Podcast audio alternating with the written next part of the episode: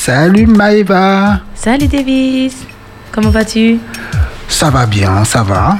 Ça va et tes vacances, ça, ça a été La transition était un peu brutale, mais on s'habitue heureusement. Ah, c'était pas trop dur la rentrée Non, euh, j'espère que tu vas bien toi Maëva. Oui, ça va, ça va. Ben, j'ai repris euh, le boulot. euh, donc, ouais, c'est le rush avec toutes, les, les- toutes les normes et le protocole. C'est pas évident, mais on avance. Ça va avec le masque? Oui, ça va. Et toi On, étouffe, mais ça va. Oui. Oui, donc euh, ben, aujourd'hui, on va continuer euh, nos émissions. Aujourd'hui, on aura une émission de deux heures, comparativement aux autres émissions qui euh, duraient une heure. Voilà. Et là, horaire inhabituel, un dimanche après-midi, alors que tu t'es habitué à, à, à faire quoi euh, Je sais pas. Ah ben, je prépare ma semaine, je fais mon ménage, euh, je fais pas la sieste, hein, comme, tu, comme, tu- comme toi, Davis. Ah non, je fais pas la sieste. ah non plus, d'accord. Pas le dimanche en tout cas. Ah, d'accord. Eh bien oui, euh, donc euh, ce sera ainsi tous les troisièmes dimanches euh, de chaque mois. Nous allons continuer nos émissions de, sur la, la psychologie et bien-être mental. hein. Donc, euh, Davis, est-ce que tu te rappelles de quoi on parle à peu près là depuis le début euh, du déconfinement? Donc c'est Des depuis le mois de mai. émotions. Oui, des émotions. Et qu'est-ce qu'on a vu jusqu'à... Allez, petit examen là. Qu'est-ce qu'on a vu jusqu'à aujourd'hui Je passe en examen. Ah oui, oui, oui, oui. Oh là là, on a vu la gestion des émotions. Oui. Euh, J'ai pas appris ma leçon. Ah non, déjà que t'as perdu tes points la dernière fois, là. hein bon, tu, te- tu peux me nommer quelques émotions qu'on a, qu'on a, qu'on a vues, quand même. Bien sûr, la joie, la Oui. colère, la tristesse et la peur. Ah oui, et je te vois, on que tu lis quelque chose. mais tu tri- Non, mais David, c'est pas possible. Exactement. Les auditeurs euh, seront d'accord avec toi pour dire que nous avons vu jusqu'à aujourd'hui, si je ne m'abuse, hein, cinq émotions primaires, donc la joie, la colère, la tristesse et la peur. Et nous avons vu également que toutes nos émotions font écho à un Besoin. à un besoin. Par exemple, le besoin d'être aimé, le besoin de sécurité, euh, nos besoins physiologiques, euh, dormir, etc., manger. Euh, tout ça, parfois, le fait que ce besoin ne soit pas satisfait, eh bien, il y a une émotion qui euh, surgit. Et puis, on a vu que pour les gérer, il y a des mécanismes qui font l'unanimité. Alors, qu'est-ce qu'on peut faire pour gérer ces émotions, justement, Davis? Euh, pour gérer ces émotions, il faut, euh, faut les exprimer, Oui. il faut les reconnaître, les identifier. Ah, très bien. Ça, c'est la première étape. Ah oui. Oui. la prise de conscience de l'émotion, de l'émotion et du besoin non assouvi, ou trop assouvi, on va dire, hein, quand on a des excès de joie, etc.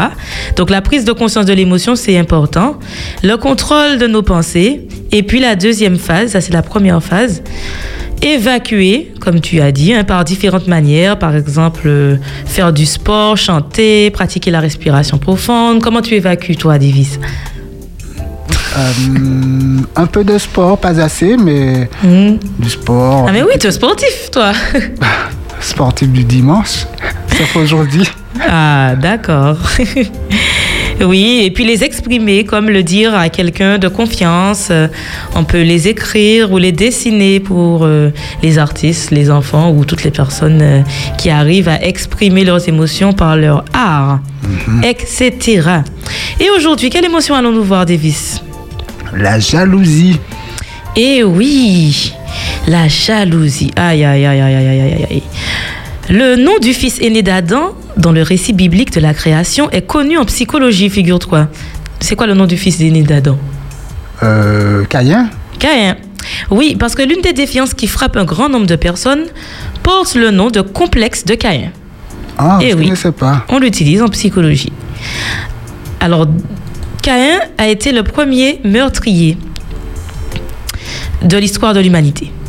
Ève conçut et enfanta Caïn, elle enfanta encore son frère Abel, et puis euh, ça continue. Donc les premiers versets de Genèse 4 nous racontent donc le premier meurtre de la Bible que nous connaissons tous, où Caïn se jeta sur son frère et le tua, car l'Éternel avait jeté un regard favorable sur Abel et son, son offrande, plutôt que sur celui de Caïn et sur Caïn lui-même. C'est ce premier meurtre qui a donné son nom à ce qu'il est convenu d'appeler le complexe de Caïn. Très bien, Maïva. On continue à parler de ce vilain défaut qu'est la jalousie après ça. Le truc, c'est qu'il y a plein de types de jalousie. Cette jalousie, en fait, qui est liée à la haine. Et quand il y a de la haine, forcément, il y a du danger. C'est un sentiment qui est universel, que l'enfant éprouve, et c'est même un besoin, disait Freud. C'est un besoin parce que non, on a besoin de cette jalousie pour vivre. C'est-à-dire qu'on a besoin de s'approprier, on a besoin de la possession pour vivre. Écoutez, le monde ne vous appartient pas. D'autres humains ont le droit de faire le même business que vous et faire mieux que vous. Sacré thème, hein. Psychologie et bien-être mental. avec Maëva de Foix. sur Espérance FM. Sacré thème, Maïva. Ah oui, sacré thème. D'ailleurs, euh, en écoutant ces petits extraits, je me rends compte que les avis divergent. Donc on verra que certaines certains auteurs, certains psychologues, euh, chercheurs diront que ce n'est pas bon et d'autres vont dire que c'est nécessaire pour euh, se construire euh, sur Terre. Donc on verra tout ça euh, durant nos deux heures qu'on va passer ensemble, Davis. hein. Donc à la lecture de ce récit de la Genèse, comme je le disais, il semble que depuis le, que le monde est monde, il n'a pas été facile de gérer les relations entre le frère aîné et le puiné. Ah, la jalousie. Ce vilain défaut qui pointe son nez à tout coin de rue et qui mutile les plus belles relations, eh bien, c'est une émotion courante et universelle. Universelle, pardon. Ah, mise à fait. Ah oui. Tout le monde jaloux, Davis. Ah bon, tout le monde Ah oui, n'es pas jaloux, t'as ja- le t'as jamais été euh, jaloux, toi? Si, bien sûr. Ah ben oui, eh ben figure-toi que tout le monde est jaloux. Tout le monde, et même les animaux, figure-toi. Ah, Et oui, il suffit d'observer euh, les droits hiérarchiques chez nos animaux domestiques pour s'en convaincre. Par exemple, le chat himalayen, doyen de la maison, aura préséance sur le dog allemand. L'Apollon de la race canine qui, à l'âge adulte, mesurera 80 cm au garrot. À plusieurs points de vue, nous ne sommes guère différents des animaux. Nos émotions de jalousie ont été nécessaires pour notre survie. Parce que ce mécanisme mis en œuvre par l'insécurité, la peur de perdre un bénéfice, un objet important pour notre survie et notre bonheur global, que cet objet soit matériel ou qu'il soit la représentation mentale que nous en faisons, importe peu. La jalousie, tout comme d'autres émotions, eh bien, ça existe pour rendre service à l'homme. Mais, bien entendu, comme on le voit chez nous et dans la Bible, elle peut se transformer en tare sanguinaire. Alors, Davis, qu'est-ce que c'est que la jalousie? À part que ce soit une émotion, qu'est-ce qu'elle fait? Qu'est-ce qu'elle fait?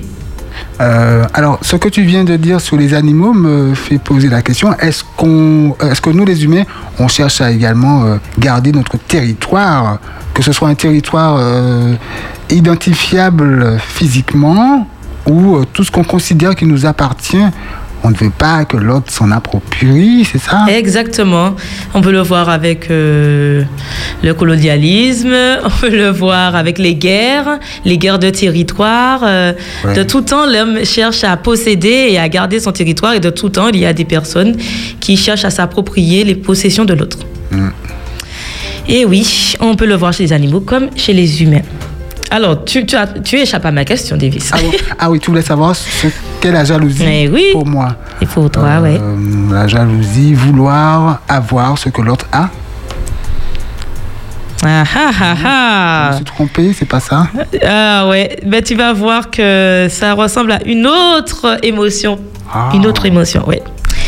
Alors, premièrement, je vais m'attarder sur le fait que la jalousie soit une émotion secondaire.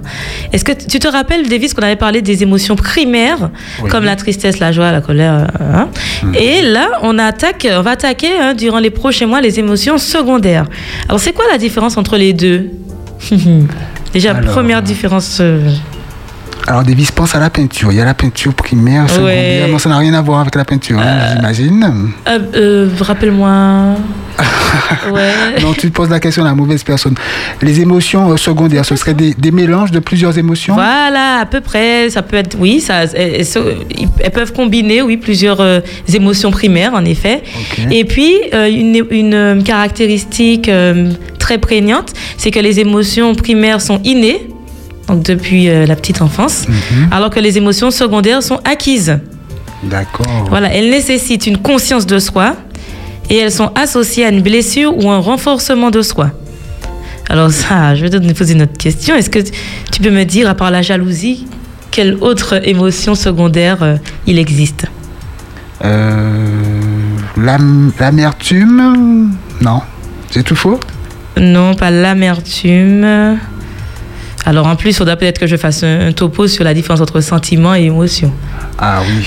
Oui, parce Ah, qu'il oui, me ah oui. semble que l'amertume, c'est plutôt une- un sentiment. On, on verra ça lors d'une autre émotion. Euh, d'une autre émission, pardon. Hmm. Alors, euh, t'as pas une autre émotion secondaire? Une émotion secondaire. Alors, voyons voir. Je fais une petite expérimentation. Et si on prend un peu de colère, Ouais, tu fais un ta peu de petite cuisine. tristesse, ah, euh, non, j'allais dire la dépression, mais c'est pas une émotion. La dépression, c'est une conséquence de. Non, ouais, on avait vu ça dans la tristesse. Je donne ma langue Allez, chat. hein. il n'y a pas de souci. J'arrête ton supplice. Ah, merci. Donc il y a la culpabilité. La culpabilité, ah oui. Ah oui, on le verra. La honte, l'embarras, la fierté, l'envie et le regret. Ok. Ce sont là les émotions secondaires. Alors on verra que des opérations cognitives sous-tendent les émotions réflexives, donc ou émotions secondaires. Donc il y a plusieurs choses qui se passent dans ta pensée, on va dire, euh, pour que ça puisse produire de l'émotion secondaire. Donc déjà il faut se différencier entre soi et les autres. Donc, euh, en effet, ce qui n'a ça, le fait que de se différencier entre soi et les autres, ce n'est pas le cas pour un enfant de deux ans. Les enfants ne peuvent pas encore ressentir à deux ans les émotions secondaires, donc ils peuvent pas être jaloux. Par exemple, mais ils ressentent surtout des émotions primaires. Exemple, chez les chercheurs nommés Lewis, Alessandri et Sullivan, ils ont montré que devant une situation de réussite, l'enfant éprouve de la joie. Et il, re- il ressent de la tristesse lorsqu'il échoue. Mais lorsqu'il est âgé de 3 ans, les émotions secondaires apparaissent. Et donc, devant la réussite, il ressentira plutôt de la fierté. Et devant une tâche difficile, on verra de la honte.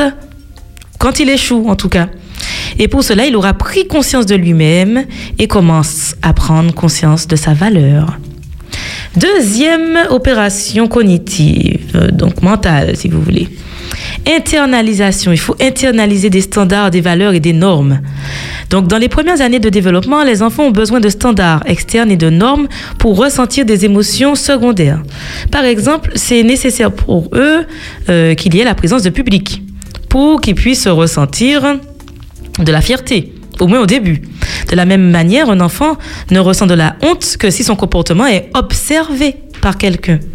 Toutefois, lorsque les standards sociétaux et familiaux, donc euh, c'est acquis euh, par la société, l'école, l'éducation, hein, euh, concerne- donc tout- toutefois, lorsque ces stand- standards-là concernant le comportement approprié ont été internalisés, donc une fois que l'enfant, voilà, il a eu voilà beaucoup honte, euh, euh, voilà, et ça, ça a été, euh, ça a été euh, relevé par ses camarades, par les professeurs, par sa famille, eh bien, ce sera internalisé et il va ressentir cette émotion-là même en dehors du public.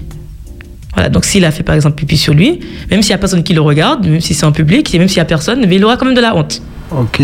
Alors qu'à la base, il y aura la présence de public, mais comme il aura internalisé, eh bien, cette honte-là euh, va se faire ressentir parce que ça a déjà été fait lorsqu'il y avait observation de, de cette situation-là. Donc, cette opération sous-tendra donc les émotions évaluatives. Donc, l'opération d'internalisation, eh bien, ça va sous-tendre les émotions évaluatives du soi, comprenant alors la culpabilité, l'orgueil, l'embarras, la fierté et la honte.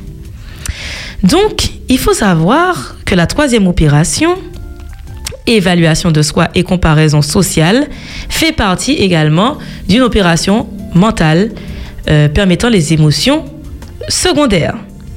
C'est-à-dire que euh, au cours de la vie, il y a développement des capacités d'évaluation de ses propres performances ainsi que des capacités de comparaison. Par exemple, Davis, au début, tu vas dire j'aime courir. Quand tu es petit, tu dis ah, j'aime courir, j'aime courir, j'aime courir. plus, gr- plus quand tu seras plus grand, ça va devenir je suis un bon coureur. D'accord? Donc là, tu t'es auto-évalué. Ensuite, tu vas dire je suis le meilleur coureur de la classe. Donc là, on voit qu'il y a une comparaison sociale. Tout à fait. Et encore plus tard, tu vas dire je suis un bon coureur, mais Audrey et Davis en sont aussi. Audrey et David en sont aussi. Oui. Je cours en tout cas mieux que je ne joue au tennis. Tu vois, donc là, il y a, y y plusieurs. euh, tu t'es comparé à quelqu'un d'autre, tu t'es comparé à toi-même, hein, à tes- tu, tu as comparé tes différentes euh, performances.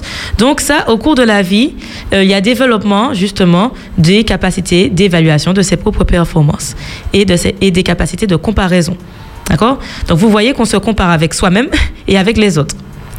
Et c'est cette opération d'évaluation de soi et de comparaison sociale qui engendre la jalousie que l'on va appeler émotion réflexive comparative. Puisque, comme son nom l'indique, cette émotion implique des comparaisons avec les qualités, les possessions et les résultats des autres individus. Là, c'était un petit aparté euh, pour bien expliquer qu'est-ce que c'était une émotion secondaire ou réflexive. Donc on continue avec notre définition. Donc la jalousie, c'est une émotion réflexive comparative qui représente des pensées et des sentiments d'insécurité, de peur. hein. Tu vois que euh, il y a plusieurs euh, sentiments, émotions qui se combinent dans la jalousie. Donc il y a de la peur, insécurité, anxiété concernant la perte anticipée ou pas d'un statut, d'un objet, de lien affectif ayant une importante valeur personnelle. Peur de ne plus être apprécié parce que on Voilà. a trouvé meilleur que soi. Exactement. Donc on a cette peur-là qui peut se re- qu'on retrouve euh, bien entendu dans les relations, par exemple professionnelles et les relations de couple. Et cela peut déboucher, figure-toi, quand on est trop jaloux, ça peut déboucher sur un trouble psychologique qu'on appelle le délire de jalousie. Le délire de jalousie, c'est une conviction délirante d'être trompé par son conjoint ou son compagnon. Alors si je devais illustrer, illustrer euh, la jalousie, voici une belle citation. Une personne jalouse ne souffre pas que de ce qu'elle voit, mais surtout de ce qu'elle imagine. Ah, et l'imagination peut aller très loin. Voilà, très loin. C'est pour ça qu'on parle de, que ça peut aller sur, de- sur du délire. Donc, euh, une, au- une auteure, euh, une psychologue euh, identifie, alors je, je- je dirai son nom à la fin, hein, parce que je ne l'ai pas sous les yeux. Donc, trois types de jalousie. La jalousie concurrentielle, qui est caractérisée par la peur de perdre l'exclusivité, d'être détrôné de sa position du début. Elle s'appuie sur la base de faits. Euh, et donc là, le manque d'estime de soi et la dépendance affective sont souvent à creuser. Donc là, ça, c'est la jalousie concurrentielle. Ensuite, les deux autres jalousies, qui sont pathologiques, sont les suivantes. La jalousie par projection. Elle se déclenche par, comme son nom l'indique, projection de ses idées, de ses peurs. Elle s'appuie sur l'idée que l'on a euh, de quelque chose. hein. C'est une suspicion que l'on a de l'autre à la hauteur de ses propres envies. Par exemple, tu as peur euh, que cette personne te trompe parce que toi-même, tu as déjà joué avec le feu. Tu vois? Donc, tu as juste peur que ce que tu as déjà fait, mais la personne ne le fait. Donc, tu es jaloux. Donc, elle est pathologique par son déni de responsabilité. Troisième type de jalousie, et comme on a déjà dit, on a pa- parlé d'elle, c'est la jalousie délirante euh, ou paranoïaque. Donc, euh, c'est plus fort que vous. Vous allez intruser toute forme d'intimité de votre partenaire. Éplucher son téléphone portable, renifler les odeurs de ses habits, faire installer des micros, des caméras dans sa maison, dans votre maison, dans la voiture, etc. Embaucher un détective. Embaucher un détective. Tu as vu la vidéo?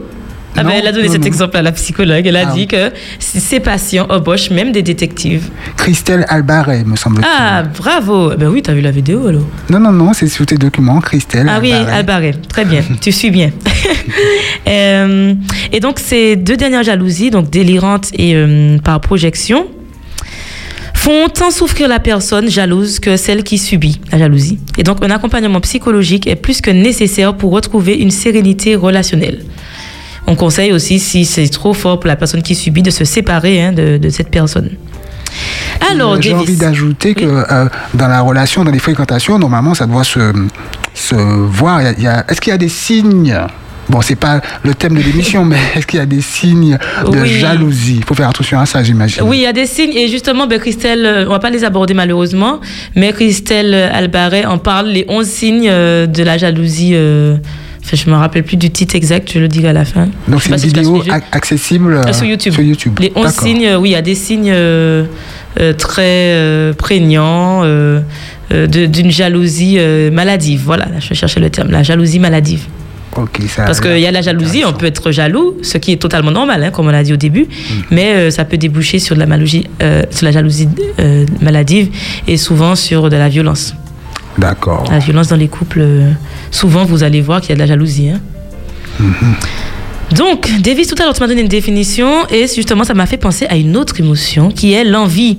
Et souvent, on confond les deux. C'est très important de distinguer les deux parce que vous verrez que la source euh, psychologique ne- n'est pas pareille. D'accord. Donc la jalousie, c'est l'état qui survient lorsqu'une personne croit qu'une relation réelle ou potentielle est menacée par un autre individu. Il faut toutefois noter que les gens peuvent se sentir jaloux parce qu'ils croient qu'une relation importante est menacée par la passion de l'autre pour le tennis, sa voiture ou le cinéma. Hein, parfois, euh, euh, une femme peut être jalouse euh, parce que son mari, passe trop de temps à regarder le football. D'accord, donc on n'est pas jaloux à cause d'une autre personne, mais à cause d'une autre activité qui, qui est prenante pour son mari ou son épouse, par exemple. Voilà. Ça. Ça peut, non, ça peut être ça. Ou ça, peut, être, aussi. ça. Alors, je vais donner euh, des exemples. Jaloux, jaloux du tennis, jaloux du football. Mais on peut être jaloux aussi d'une autre personne, bien sûr. Jaloux de la voiture. Oui, et oui. Il y a des personnes qui prennent plus soin de la voiture que du conjoint. Alors, euh, écoute. D'accord, tu aimes ta voiture plus que moi. Allez, je vais la casser ta voiture. voilà, par Mauvais exemple. exemple. Alors, ne suivez pas ce que Davis a dit. Bien sûr. Euh, C'est-à-dire que euh, c'est menacé par un rival qui n'est pas un autre individu. Donc, ça peut être mena- menacé. la relation peut être menacée par une autre personne, mais ça peut être menacé par une situation. Le travail. Voilà. Aussi.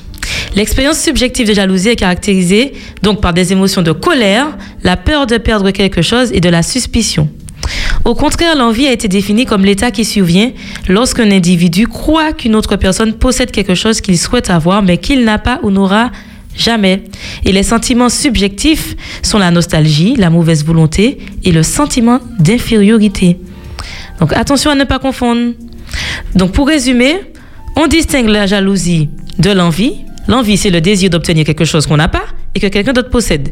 Et la jalousie réfère à quelque chose que l'on a et qu'on a peur de perdre. L'envie, on n'a pas, la jalousie, on a. D'accord? On a peur de perdre.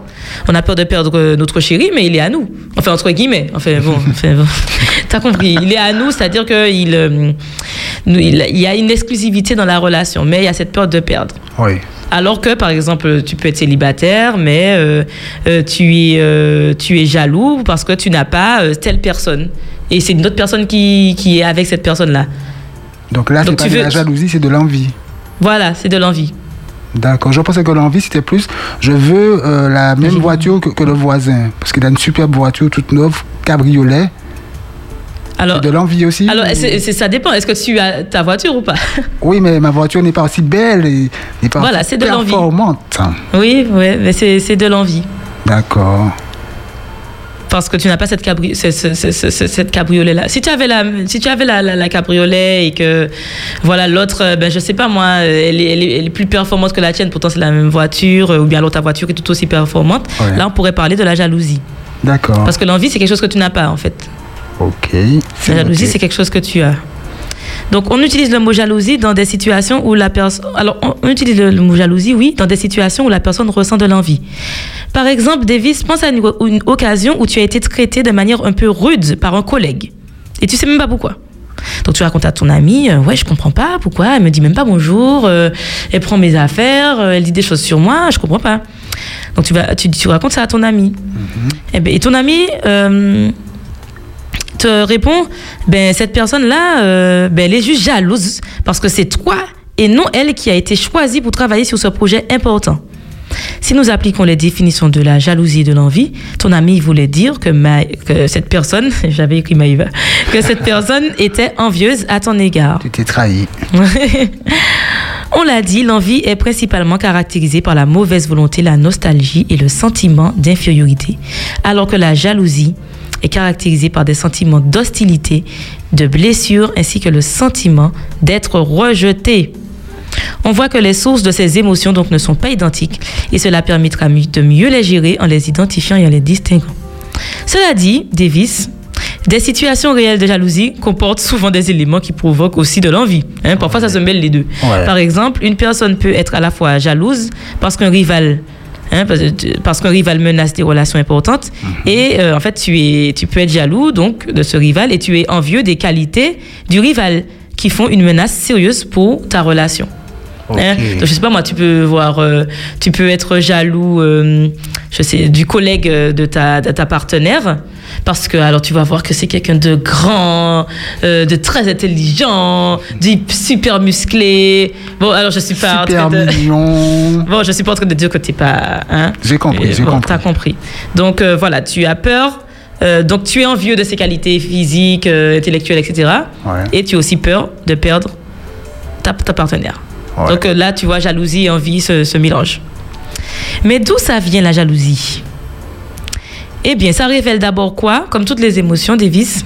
Un besoin. Eh oui, un besoin. Et d'après toi, quel est le besoin que ça vient révéler, que j'ai déjà dit au début d'ailleurs?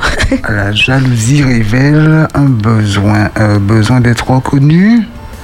Non? Euh, ah ben, pourquoi pas? Alors euh, là, le besoin qu'on a identifié, que j'identifie dans mes lectures, euh, c'est et dans les exemples, c'est le besoin de sécurité. Je ne me sens pas en sécurité quand je suis jalouse. Euh, selon certaines théories, les fondements de la jalousie prendraient racine dans la petite enfance, là où l'enfant aîné craint que l'amour que porte sa mère au nouveau-né ne soit à son détriment. Lorsque ce mobile prévaut dans une relation au sein de la fratrie, eh bien, les psychologues parlent, comme on l'a vu au début, du complexe de Caïn. Ce complexe est celui de la rivalité et de l'intrusion. La jalousie de Caïn prend naissance dans la comparaison des offrandes. Alors, Davis, pourrait- pourrait-on dire qu'il y aurait confusion dans cette histoire de Caïn et Abel entre euh, jalousie et envie? L'envie, c'est le désir d'obtenir quelque chose qu'on n'a pas, je rappelle Oui. et que quelqu'un d'autre possède. La jalousie réfère au contraire à quelque chose que l'on a et qu'on a peur de perdre. La jalousie est donc issue d'une souffrance. La blessure, la déception de Caïn l'empêche de se réjouir et d'admirer l'excellence de l'offrande d'Abel. Sa souffrance fait naître la jalousie destructrice. Cette forme de jalousie pousse Caïn à se dire que si son frère cadet n'était pas là, son offrande aurait été appréciée et il s'en serait bien trouvé. Chez l'enfant aîné, il n'est donc pas étonnant de constater que cette blessure engendre tristesse et dépréciation narcissique qui pourrait prendre la forme d'un refus, d'un rejet du petit frère ou de la petite sœur nouvellement arrivée. Chez le collègue déçu, on verra l'apparition d'un sentiment, justement, d'autodévalorisation. Donc, tu as parlé de ça comme euh, besoin, mais en fait, ça va, ça va une fois qu'il y, aura de la jalousie, donc besoin le besoin non assouvi, c'est la sécurité. L'émotion qui apparaît, jalousie. Et ensuite, euh, on peut voir le sentiment d'autodévalorisation et de compétition malsaine. La jalousie part aussi d'une blessure narcissique. L'autre vaut plus que moi, il est meilleur que moi. Je peux aussi ressentir de la jalousie à l'occasion du remariage d'un de mes parents.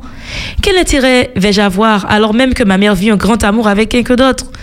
Cela s'accompagne de grands manques de confiance en soi. Si on m'aime moins, c'est que je ne suis pas aimable. Les tensions inhérentes favoriseront l'émergence de sentiments ou d'un comportement de jalousie, de haine et d'agressivité à l'égard de l'autre. On le verra plus bas comment justement se manifeste concrètement la jalousie. Ces sentiments dévastateurs ont sans doute poussé Caïn au meurtre, tout comme l'enfant aîné qui désire éjecter inconsciemment son petit frère ou sa petite sœur de cet univers familial. Cette blessure profonde du moi engendre une carence de l'estime et de la confiance en soi, provoquant alors une distorsion du jugement menant à la limite au meurtre. Donc souvent, on va le voir euh, euh, dans le couple, euh, dans les relations professionnelles, on a tendance à vouloir éjecter, et même dans les relations, les parents pourront le dire, hein, dans les relations de, entre frères et sœurs, hein, de fratrie, le- le- la personne qui est jalouse voudra éjecter l'autre. Donc on fera, il fera tout pour euh, éjecter l'autre d'une manière même, ou d'une autre. Et même physiquement? Oui, peut-être physiquement, oui. Donc, euh, comment se manifeste la jalousie? Eh bien, je propose, parce que je t'ai donné beaucoup d'informations, Davis, hein, à, à- à enregistrer là, Ainsi qu'aux auditeurs. ainsi qu'aux auditeurs. Je vous propose, vous avez bien pris des notes, etc., une petite pause musicale et nous verrons après cette pause musicale comment se manifeste concrètement la jalousie.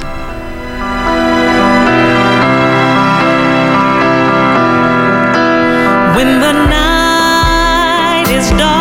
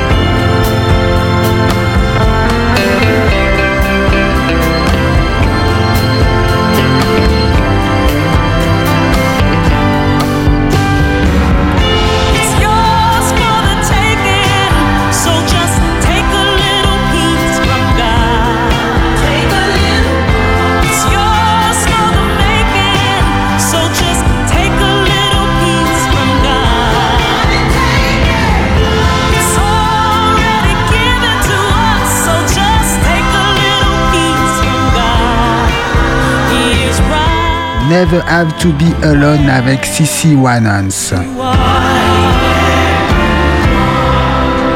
When the night is dark,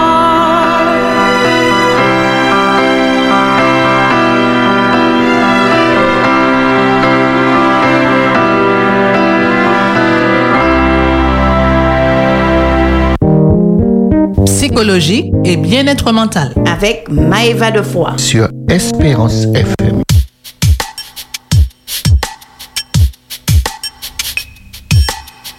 Psychologie et santé mentale sur Espérance FM jusqu'à 17h. Alors Maëva, on va rappeler euh, comment les auditeurs peuvent poser des questions et à quel oui. moment? Alors oui, donc ils peuvent déjà, euh, non mais je me rappelle pas du numéro, mais ils peuvent déjà poser leurs questions par écrit. au- 0596 608 742 Ah, donc là c'est pour appeler, mais par écrit. Par écrit à par SMS ou message WhatsApp 06 96 735 143 Ok, 735 143. Et donc ils pourront appeler donc à partir de 16h30 euh, au 0596 608 742. N'hésitez pas à partir de 16h30.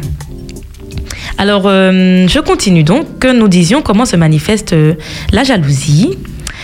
Plusieurs études ont permis de mettre en évidence des symptômes caractéristiques de la jalousie. Donc, vous allez sûrement vous retrouver parmi plusieurs d'entre eux. Et c'est difficile, hein. On- vous verrez, euh, c'est facile d'admettre la colère, de la tristesse, de la joie, euh, de la peur en soi. Euh, bon, parfois, en tout cas bien plus souvent que la jalousie. Mais c'est très important de pouvoir reconnaître ces symptômes en nous pour ne pas justement déboucher sur euh, des, comportements hostiles. Alors, premièrement, des émotions. La jalousie se manifeste par plusieurs émotions. On a vu que ça combine plusieurs émotions comme la colère, On va ressentir aussi de la souffrance, de la rage. Bien souvent, elle est combinée, même si elle est confondue avec, mais avec de l'envie. Elle est combinée à de l'envie, pardon, de la tristesse, de la peur et de l'humiliation. Petite parenthèse, mais la rage, quand même, ça, ça peut faire sourire la rage parce que des fois, enfin, en général, c'est les, les chiens également. Quand un chien a la rage, c'est une maladie. Oui. Un chien, un chien, un chien enragé, c'est vraiment un chien qui, qui grogne, qui est vraiment Mhm. violent. Et malheureusement, ça nous arrive de manifester de la rage. De la rage. Alors oui, euh, il y a déjà des, des, des parents qui m'ont dit, même par rapport à, à, à leurs enfants, euh, au fait que hum, l'enfant ne se bouge pas pour euh, avoir de bons résultats scolaires ou de penser à son avenir. Mhm. Il y, a un monsieur qui m'a dit un jour, un père, Ah, j'ai la rage, j'ai la rage contre mon fils. euh, Voilà, donc c'est vraiment... euh, il m'a dit qu'il a tellement de la rage qu'il pleure. Donc vous, vous, Ah vous- vous- vous voyez bien qu'il y a une souffrance par euh, ce sentiment justement euh, de- des capacités à aider son fils, euh, pour, euh, voilà, à ce qu'il puisse se projeter de façon plus réaliste et réfléchie sur son avenir et, et pour pouvoir et, et également aider son fils à enclencher des actions ben, pour pouvoir justement accomplir son projet professionnel. Donc ça, ça, ça, ça suscitait, voilà, le, le- le parent, il vous disait clairement, il me disait clairement, voilà, il ressent de la rage. Donc oui, euh, c'est de la colère, la colère exacerbée. Et ça, c'est lié à, à un besoin qu'il a. Oui, donc là, c'était pas de la jalousie, hein. Non. mais oui, c'était, oui, c'était un besoin euh, chez ce parent. En tout cas, euh, le sentiment majeur, c'est un sentiment d'impuissance. Alors, suite euh, à cela, euh, comme, euh, comme euh, symptôme caractéristique de la jalousie, on, on parle également des pensées. Donc, les pensées de souci de son image, de comparaison avec le prétendu rival, autocritique, des pensées de ressentiment ou d'apitoiement. On ressent également des symptômes physiques, comme les mains moites et tremblantes. Vous voyez, hein, ce sont des, des- des symptômes qui se retrouvent un peu dans plusieurs émotions. Les mains moites, on peut ressentir ça pour la peur, la tristesse, la colère. Mais c'est également euh, voilà, des symptômes euh, qu'on va retrouver euh, euh, chez la chez le chez l'émotion de jalousie, dans l'émotion de la jalousie. Donc euh, les mains tremblantes, une respiration difficile, des crampes d'estomac, une baisse de l'appétit, une accélération du rythme cardiaque, de l'insomnie, l'impression de pouvoir s'évanouir à tout moment, des rougissements et des bouffées de chaleur. Ça fait rien de bon, hein. Et ouais, ça ne, ouais, ça donne pas, ça peut ne pas donner quelque chose de bon. C'est pour ça que c'est important dès lors qu'on commence à ressentir ces symptômes physiques. C'est important de savoir quelle émotion nous anime. Ouais. Voilà. Les attitudes comme crier, pleurer, fuir, devenir violent, s'évertuer à ignorer le, pro- le problème sont des comportements possibles en réaction à la situation. Et tenez-vous bien, selon une étude de chercheurs en psychologie, donc Matisse et Severa, les femmes sont davantage exposées à des sentiments de détresse et de tristesse, tandis que les hommes sont davantage susceptibles de ressentir de la colère. Dans cette étude, on y apprend également que les hommes se montrent en moyenne plus jaloux que les femmes. Ah bon? Eh oui, Eh ben. contrairement à ce qu'on peut voir euh, dans les films, les telenovelas, euh, etc. Les hommes se montrent plus jaloux en moyenne que les femmes. Alors, quelles sont les conséquences de la jalousie? Ah, eh bien, les conséquences de cette émotion sont l'incapacité d'aimer vraiment en raison de la blessure narcissique. La personne jalouse est craintive, anxieuse, timorée et avare, un peu comme les enfants qui n'ont pas appris à partager. Cette jalousie détruit le bon jugement et provoque la perte du sens moral. Socialement jaloux, socialement pardon, le jaloux se retrouve isolé puisqu'il fait du mal à autrui. Les humains se distancient de lui. Se sentant rejeté, non aimé, il se dévalorise, renforçant ainsi la jalousie. Et voilà, ça fait une boucle comme ça. Il est, il est jaloux, il est isolé puisqu'il se fait du mal à autrui, les, hum- les, gens, les gens se distancient de lui, il se sent rejeté, non aimé, il se dévalorise et il est encore jaloux et ça finit pas. Cercle vicieux. Ah oui. Cercle infernal, je pourrais dire. Finalement, la personne jalouse ne se voit plus elle-même. Elle ne remarque plus ce qui est bien dans sa vie. L'ennemi du jaloux est donc lui-même. Comment gérer? Ah là là. Allez, on va sur des points un peu plus euh, rassurants. Comment gérer la jalousie? Alors, euh, tout d'abord, des auteurs, euh, Mullen et Watts, ont répertorié neuf stratégies principales utilisées par les individus jaloux. Certaines peuvent s'avérer efficaces alors que d'autres pas. Premièrement, les personnes jalouses tentent d'améliorer la relation actuelle. Donc ça, ça peut être quelque chose de positif. Elles peuvent également intervenir dans la rela- relation avec le rival. Voilà. Ça peut s'avérer euh, positif de poser le cadre, mais bien souvent, ça peut euh, s'avérer négatif. Ils peuvent également inciter le partenaire à s'engager dans la relation. Ah, tu n'es pas assez engagé. Ah, tu ne me portes pas assez d'attention. Ah, ben si on allait faire un week-end à, deux, euh, puisque tu es trop euh, engagé dans ton travail avec ta secrétaire, par exemple. Donc, ils vont inciter, inciter le partenaire à s'engager dans la relation. Incommoder le partenaire ou le rival. Considérer d'autres alternatives. Nier ou éviter la menace perçue. Ils peuvent également faire une rééval- réévaluation de soi. Qu'est-ce qui cloche chez moi? Est-ce qu'il faudrait que je fasse peut-être plus de sport pour lui plaire? Est-ce qu'il faudrait peut-être que je sois dans mon travail euh, un peu plus ponctuel, un peu plus productif? Euh, Voilà, on fait une ré- réévaluation de soi, de ses compétences. Exprimer ses émotions à un proche. Considérer la situation comme un défi à relever pour soi ou la relation. Ça, ce sont des, des- stratégies qu'utilisent les jaloux. Mais malgré tout, qui a lu les dix commandements ne peut ignorer que Dieu? On- T'as jamais lu ça dans la Bible? Dieu se, dévi- de- se définit comme un Dieu jaloux. Oui, tout à fait. Il est même au moins qualifié cinq fois dans les livres de Moïse. L'apôtre Paul lui dit Je suis jaloux de vous d'une jalousie de Dieu, parce que je vous ai fiancé à un seul époux pour vous présenter à Christ comme une vierge pure. De Corinthiens 11, verset 2. Est-ce que la Bible se ferait l'avocate d'un horrible défaut? Il est bien dit une jalousie de Dieu. Ah oui, c'est vrai. j'imagine qu'elle n'est pas comparable à la jalousie humaine. Oui, on, en a, on avait parlé aussi de la colère, que Dieu ressentait euh, de la colère. Alors, Oui. on- nous avons été créés à l'image de Dieu.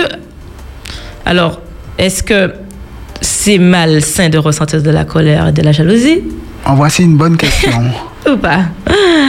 Euh, Eh bien, comme toute émotion, la jalousie, alors euh, je m'inspire là d'un livre, hein, je me suis beaucoup inspirée de ce livre, À fleur d'émotion, Bible, psychologie et émotions humaines, écrit par Lina Leblanc, psychologue, et José Élisée, pasteur. Donc, euh, ils diront que, euh, comme toute émotion, la jalousie est un sentiment noble qui en soi n'est pas malsain. C'est la manière dont nous la gérons qui détermine l'orientation destructrice, destructrice et constructive. Il existe donc une jalousie génératrice de vertu, celle qui stimule et incite au dépassement de soi. Elle est le moteur de l'épanouissement dont l'objectif est de s'améliorer soi-même. Hein, on l'a vu que des stratégies, ça peut être une réévaluation euh, de soi ou alors considérer la situation comme un défi à relever pour soi ou pour la relation. Donc là, ça peut être générateur donc de vertu et ça peut inciter au dépassement de soi. Après tout, Maïva, si euh, un des deux partenaires s'aperçoit que ça ne fait à l'autre ni chaud ni froid qu'il ou elle euh, fréquente quelqu'un d'autre, euh, on peut se poser Oui. des, questions. C'est ça. Mm. Exactement. Donc euh, c'est vrai que bon. Alors je pense que ça fera le, le sujet d'une autre une autre émission parce que c'est vrai que c'est pas un thème un thème euh, que je maîtrise particulièrement la jalousie euh, dans le couple. Mais euh, d'après ce que j'ai pu déjà voir, c'est que euh, justement quand euh, la personne est euh, euh, des conjoints est jaloux, ben l'autre va peut-être changer de comportement par rapport à cela. Donc euh, Changer en, en mieux? en mieux, oui. En mieux. Ça peut faire changer en mieux. Et vice-versa, c'est-à-dire que quand on voit que l'autre est jalouse, ben, euh, la personne peut se sentir aimée quand elle voit cela. Donc Hmm. Ça, ça arrive chez tous les couples. Hein. Lambda. Le couple lambda. Si ça ne vous arrive pas, appelez-nous tout à l'heure à 16h30 0596 608 742. Voilà, alors je, je, je rappelle bien que je répondrai dans la limite de mes compétences, puisqu'aujourd'hui nous n'aurons pas d'intervenants extérieurs. Et euh, sinon, je pourrais euh, également vous rediriger vers d'autres personnes si jamais je, pas, je ne peux pas apporter euh, de réponse à votre question. Alors, euh, donc on disait que voilà, la jalousie, ça peut être le moteur de l'épanouissement dont l'objectif est de s'améliorer soi-même, d'utiliser nos instincts de rivalité, nos idéaux que nous jugeons inaccessibles et dérangeants comme d'excellents leviers pour notre épanouissement. C'est le principe qui guide le comportement de Jean le Baptiste. Lorsqu'il répond à ceux qui lui font remarquer le succès grandissant de Jésus, il faut qu'il croisse et que je diminue. La jalousie vertueuse se développe lorsque certaines conditions sont réunies. Première condition, les amis. C'est important, cher auditeur, que tu reconnaisses la jalousie en toi. C'est comme je dis, c'est difficile hein, de se dire, oh, je suis jaloux de cette personne. En général, quand quelqu'un vous dit vous êtes jaloux, vous dites euh, pas du tout. Ouais, ouais. Hein, on a son petit orgueil parce que euh, qui dit jalousie, ça peut engendrer de la culpabilité et puis euh, ça touche à l'orgueil, à l'ego. Ah non, je suis pas, je suis pas jalouse. Et puis, est-ce que reconnaître sa, sa jalousie, c'est pas reconnaître la supériorité du- Oui. de, de l'autre? Oui, voilà. Alors, justement, c'est important de pouvoir poser un regard honnête sur soi-même. Il est impératif de remettre en question ses impressions et ses fausses, certitudes, puisque parfois, ça peut se révéler faux. Perso, euh, moi, ça m'est déjà arrivé personnellement d'être, euh, de me sentir jalouse euh, des personnes que je fréquente, des personnes proches. Et lorsque je sens cette émotion en moi, je la gère en le leur disant. Je dis ah ben écoute, je suis jalouse, je suis jalouse là. Ah ouais, carrément. Oui, les, les gens ne le prennent pas mal en général quand vous le dites, le leur dites. Et vous verrez que quand vous dites cette émotion, ça s'apaise. Ça s'apaise et l'autre, euh, eh bien, bon, alors ce qui arrive, c'est marrant, c'est que l'autre vous rassure. Et donc vous êtes rassuré. c'est un peu narcissique peut-être. Mais euh, en tout cas, quand vous la dites, ça apaise et ça vous évite de pouvoir développer un comportement hostile. Parce que souvent, alors par exemple, je donne un exemple concret, quand vos amis, votre ami va vous dire, euh, vous êtes euh, célibataire, vous vivez mal votre relation de couple, et vous voyez que tout va bien dans son couple, qu'il est heureux, ah, il vous dit qu'il va se marier bientôt, patati patata, et vous voyez que finalement, vous n'êtes pas si heureux pour lui. Alors là, vous pouvez vous dire que là, il y a un petit problème, que c'est sûrement de la jalousie que vous éprouvez. Ouais. Et si vous ne l'exprimez pas, si vous ne le lui dites pas, ou alors, bon, ça dépend de votre relation, hein, puisque cette personne peut aussi le prendre mal. Donc ça dépend. Moi, euh, personnellement, les gens ne l'ont jamais mal pris. Donc, euh, Soit vous le dites, soit vous l'exprimez à quelqu'un d'autre, à votre meilleur ami ou quelqu'un de confiance. Euh, il, est, voilà, il est préférable de le dire parce que euh, vous verrez que si vous ne l'exprimez pas, si vous ne, vous ne le reconnaissez pas, si vous ne l'évacuez pas, eh bien vous allez euh, avoir des comportements hostiles. C'est-à-dire que quand la personne va vous demander de faire euh, des choses pour elle, par exemple pour la préparation de son mariage, vous allez peut-être éviter. Vous allez peut-être être agressive. Vous allez peut-être euh, l'amener à, à douter. Vous voyez tous ces comportements qui sont pas bons. Vous allez peut-être avoir ce déni de vous dire non, c'est pour son bien. Mais en fait, non, c'est de la jalousie que vous ressentez parce que euh, ou de l'envie d'ailleurs, parce que euh, on se, on se met le, souvent les pinceaux parce que justement. Euh, elle a plus que vous, elle est plus heureuse ou euh, elle réussit plus que vous, etc. Pourtant, vous avez votre train de vie, vous avez quand même des choses positives. Mais voilà, vous, ça, vous allez voir hein, quand on va voir les sources, euh, enfin on a déjà vu les sources, que ça renvoie beaucoup à la confiance et la- à l'estime de soi. J'ai l'impression, Maïva, tu me diras ce que tu en penses, que beaucoup de jalousies sont, euh, ne sont pas euh, fondées, c'est-à-dire que, pour reprendre ton exemple, on a l'impression que ce couple, euh, tout va bien pour eux, apparemment, Ah. mais on ne sait pas. euh, Exactement. euh, les- zéro nuage, ça n'existe pas forcément. Exactement. D'ailleurs, je connais une citation que j'avais vue sur les réseaux sociaux. Si tu veux prendre mon style de vie, prends mon passé. Ah oui. Ben oui, parce que tu es jalouse, mais tu sais pas ce par quoi la personne elle passe. euh, tu sais pas. Tu l'envies, mais tu sais même pas. Tu connais pas toute sa vie. C'est ça. Donc tu, tu envies ce que tu vois. Une en fait. partie. Exactement. une petite partie. Voilà, donc c'est important, première condition pour euh, faire développer la jalousie vertueuse, de la reconnaître en soi. Donc euh, tu parles de jalousie vertueuse. Ça semble bizarre comme ça lorsqu'on l'entend, parce qu'on dit que la jalousie, la jalousie c'est un vilain défaut, et toi tu parles de jalousie vertueuse. Oui, oui, même la Bible hein, en parle. euh, J'ai cherché avant de venir ici. Hier soir, je me suis dit, mais c'est compliqué ce thème parce que la jalousie, la jalousie dans- évoquée dans la Bible n'est jamais euh, bonne. Que, enfin, elle n'est bonne que lorsque on l'a vu avec Paul et lorsque euh, elle est évoquée pour Dieu. Enfin, en car- caractéristique, euh, euh, l'une des caractéristiques de Dieu. Oui. Donc, c'est vrai que ça peut porter à confusion, mais on verra comme toutes les, ben, comme la colère, je peux pas m'empêcher puisque c'est vrai que la colère aussi c'est un sentiment qui souvent peut amener à du débordement, euh, voilà, à des crises, etc. C'est- C'est important. En fait, toutes les émotions, il suffit juste de les reconnaître et de pouvoir les gérer. Parce que vous, vous, comme on l'a vu, ça peut emmener au dépassement de soi.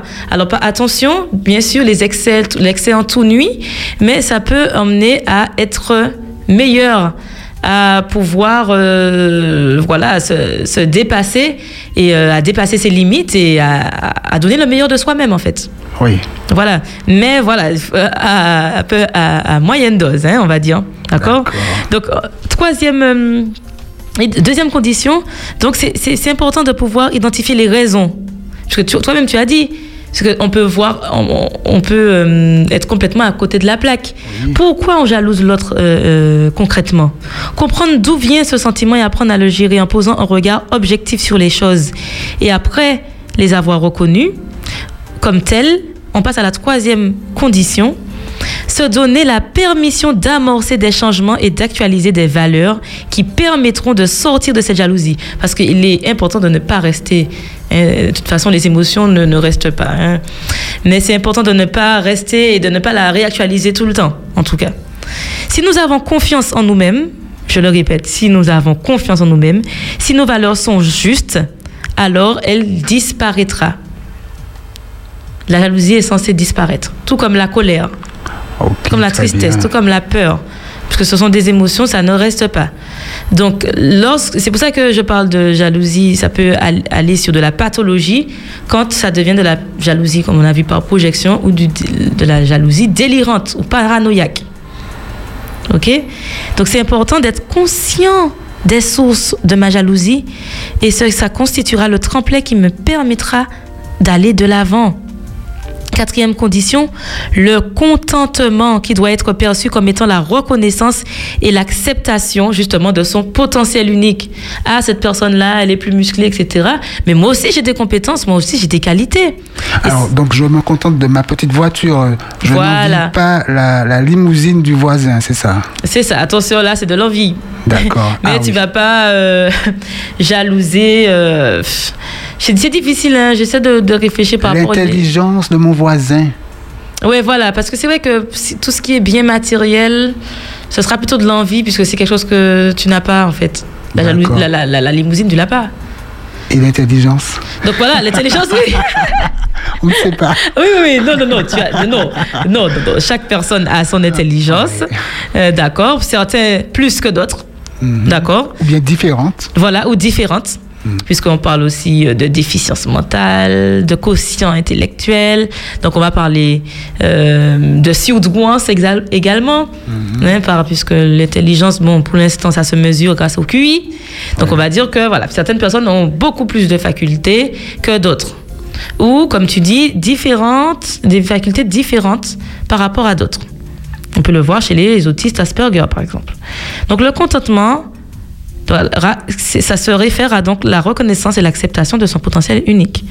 Il s'agit ici de travailler sur la qualité de sa propre réflexion et son discernement afin de saisir clairement ce que je suis et ce que j'ai de précieux. N'est-ce pas le psalmiste qui nous dit Je te loue, Seigneur, de ce que je suis, une créature merveilleuse Nous sommes tous des créatures merveilleuses. Donc il faut prendre conscience de cela et cela débouchera sur un travail en profondeur qui permettra à la personne de devenir, avec grâce, l'être unique qu'elle est. Et cinquième et dernière condition, la générosité. La générosité, la, parole de Paul, qu'as-tu que- qu'as-tu que tu n'aies reçu nous invite euh, à voir nos talents et nos compétences comme des invitations à servir le prochain. Aimer son prochain est une alternative à l'occultation de la jalousie, car elle nous amène à nous réjouir avec les autres de leurs dons, de leurs performances et de leurs richesses. Si ton, si ton collègue a été promu au lieu, au lieu que ce soit toi, alors que tu te démènes au travail, donc tu peux être amené justement à ressentir de la jalousie par rapport à cette personne alors que tu as les mêmes compétences. Ouais. Eh bien, réjouis-toi avec elle. Ben oui. Voilà, développe ton sentiment de générosité, euh, réjouis-toi avec elle et euh, accepte que toi aussi tu as des, des compétences et des qualités, mais que cette personne a été euh, préférée pour X raisons. Ça fait plus de bien que de, euh, ça fait plus de bien de se réjouir que de jalouser maladivement euh, son, son collègue. Exactement. Ça fait plus de bien, ça participe à notre bonheur et à nos 50 règles d'or de la pensée positive. De la pensée positive, pardon. Pour terminer, Alors, euh, je ne sais pas si on fait une pause avant ou après. Euh, là, j'aborde le dernier point qui est le conseil aux parents. Mon enfant est jaloux. On fait une petite pause avant. On fait une petite pause avant, pas de problème. À tout de suite sur Espérance FM. Ok.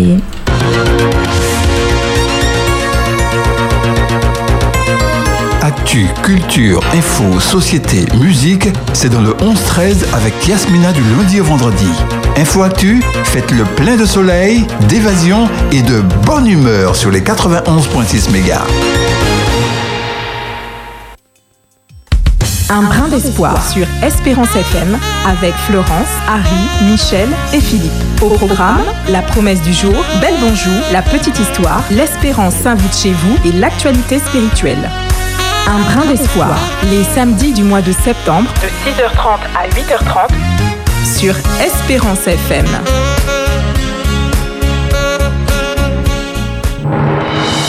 Il a traversé les siècles. On l'appelle le livre des livres, la Bible.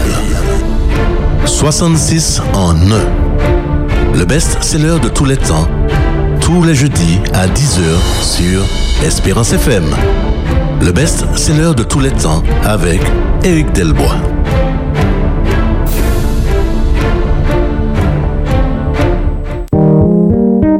Psychologie et bien-être mental. Avec Maëva de Foix. Sur Espérance FM.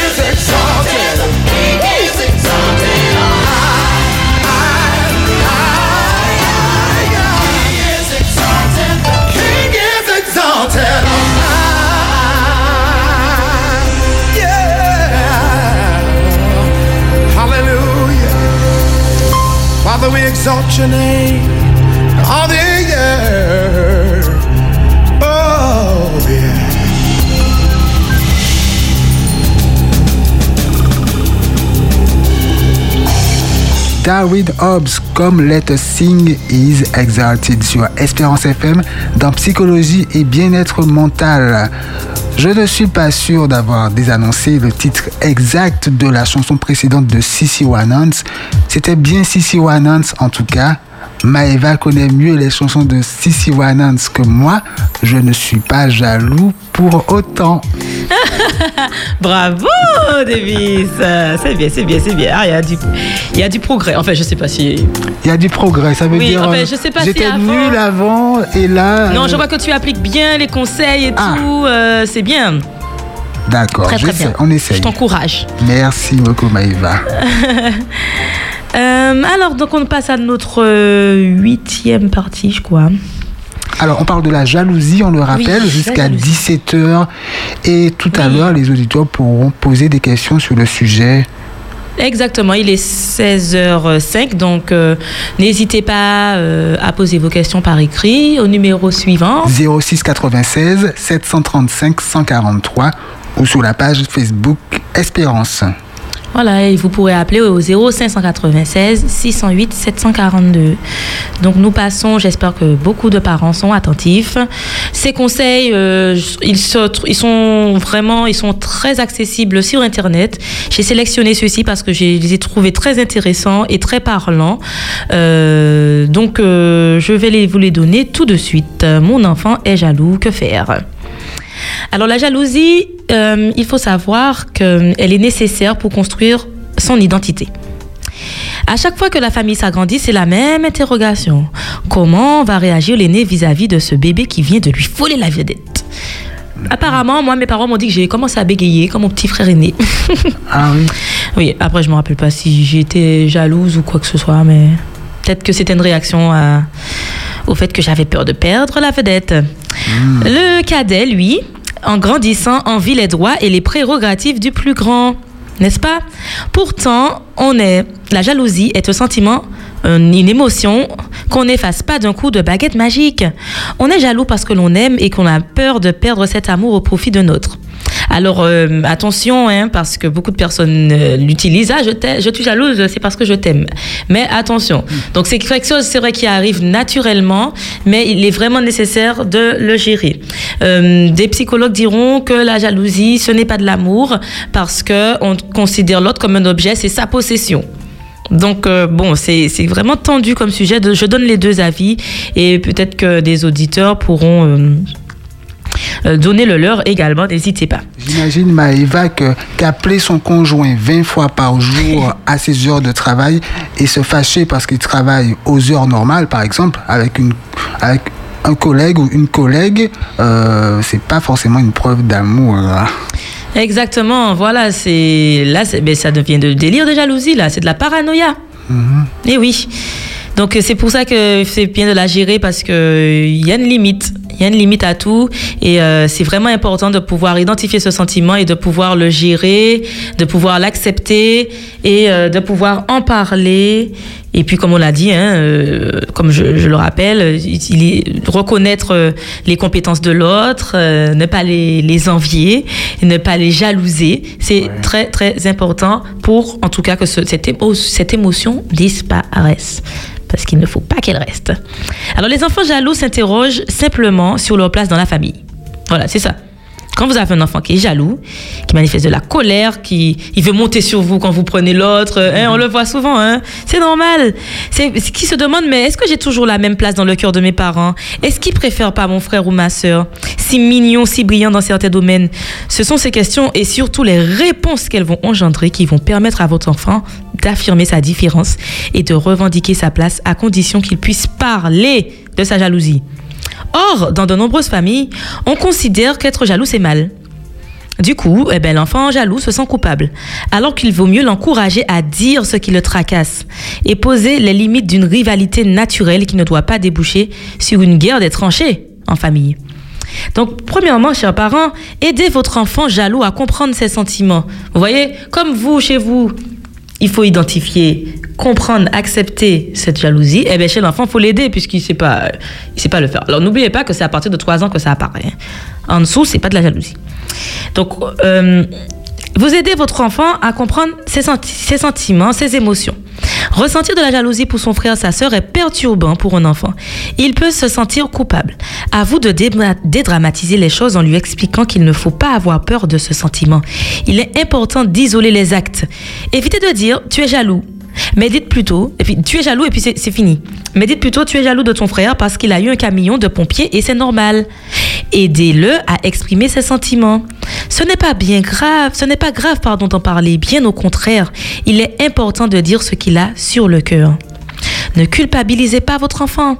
Évitez les c'est pas beau d'être jaloux ou mais qu'est-ce que tu es jaloux?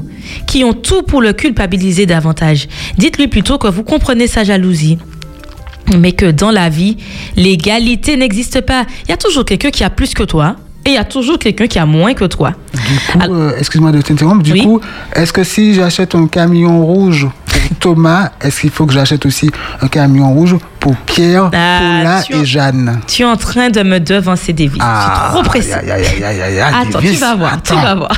D'accord.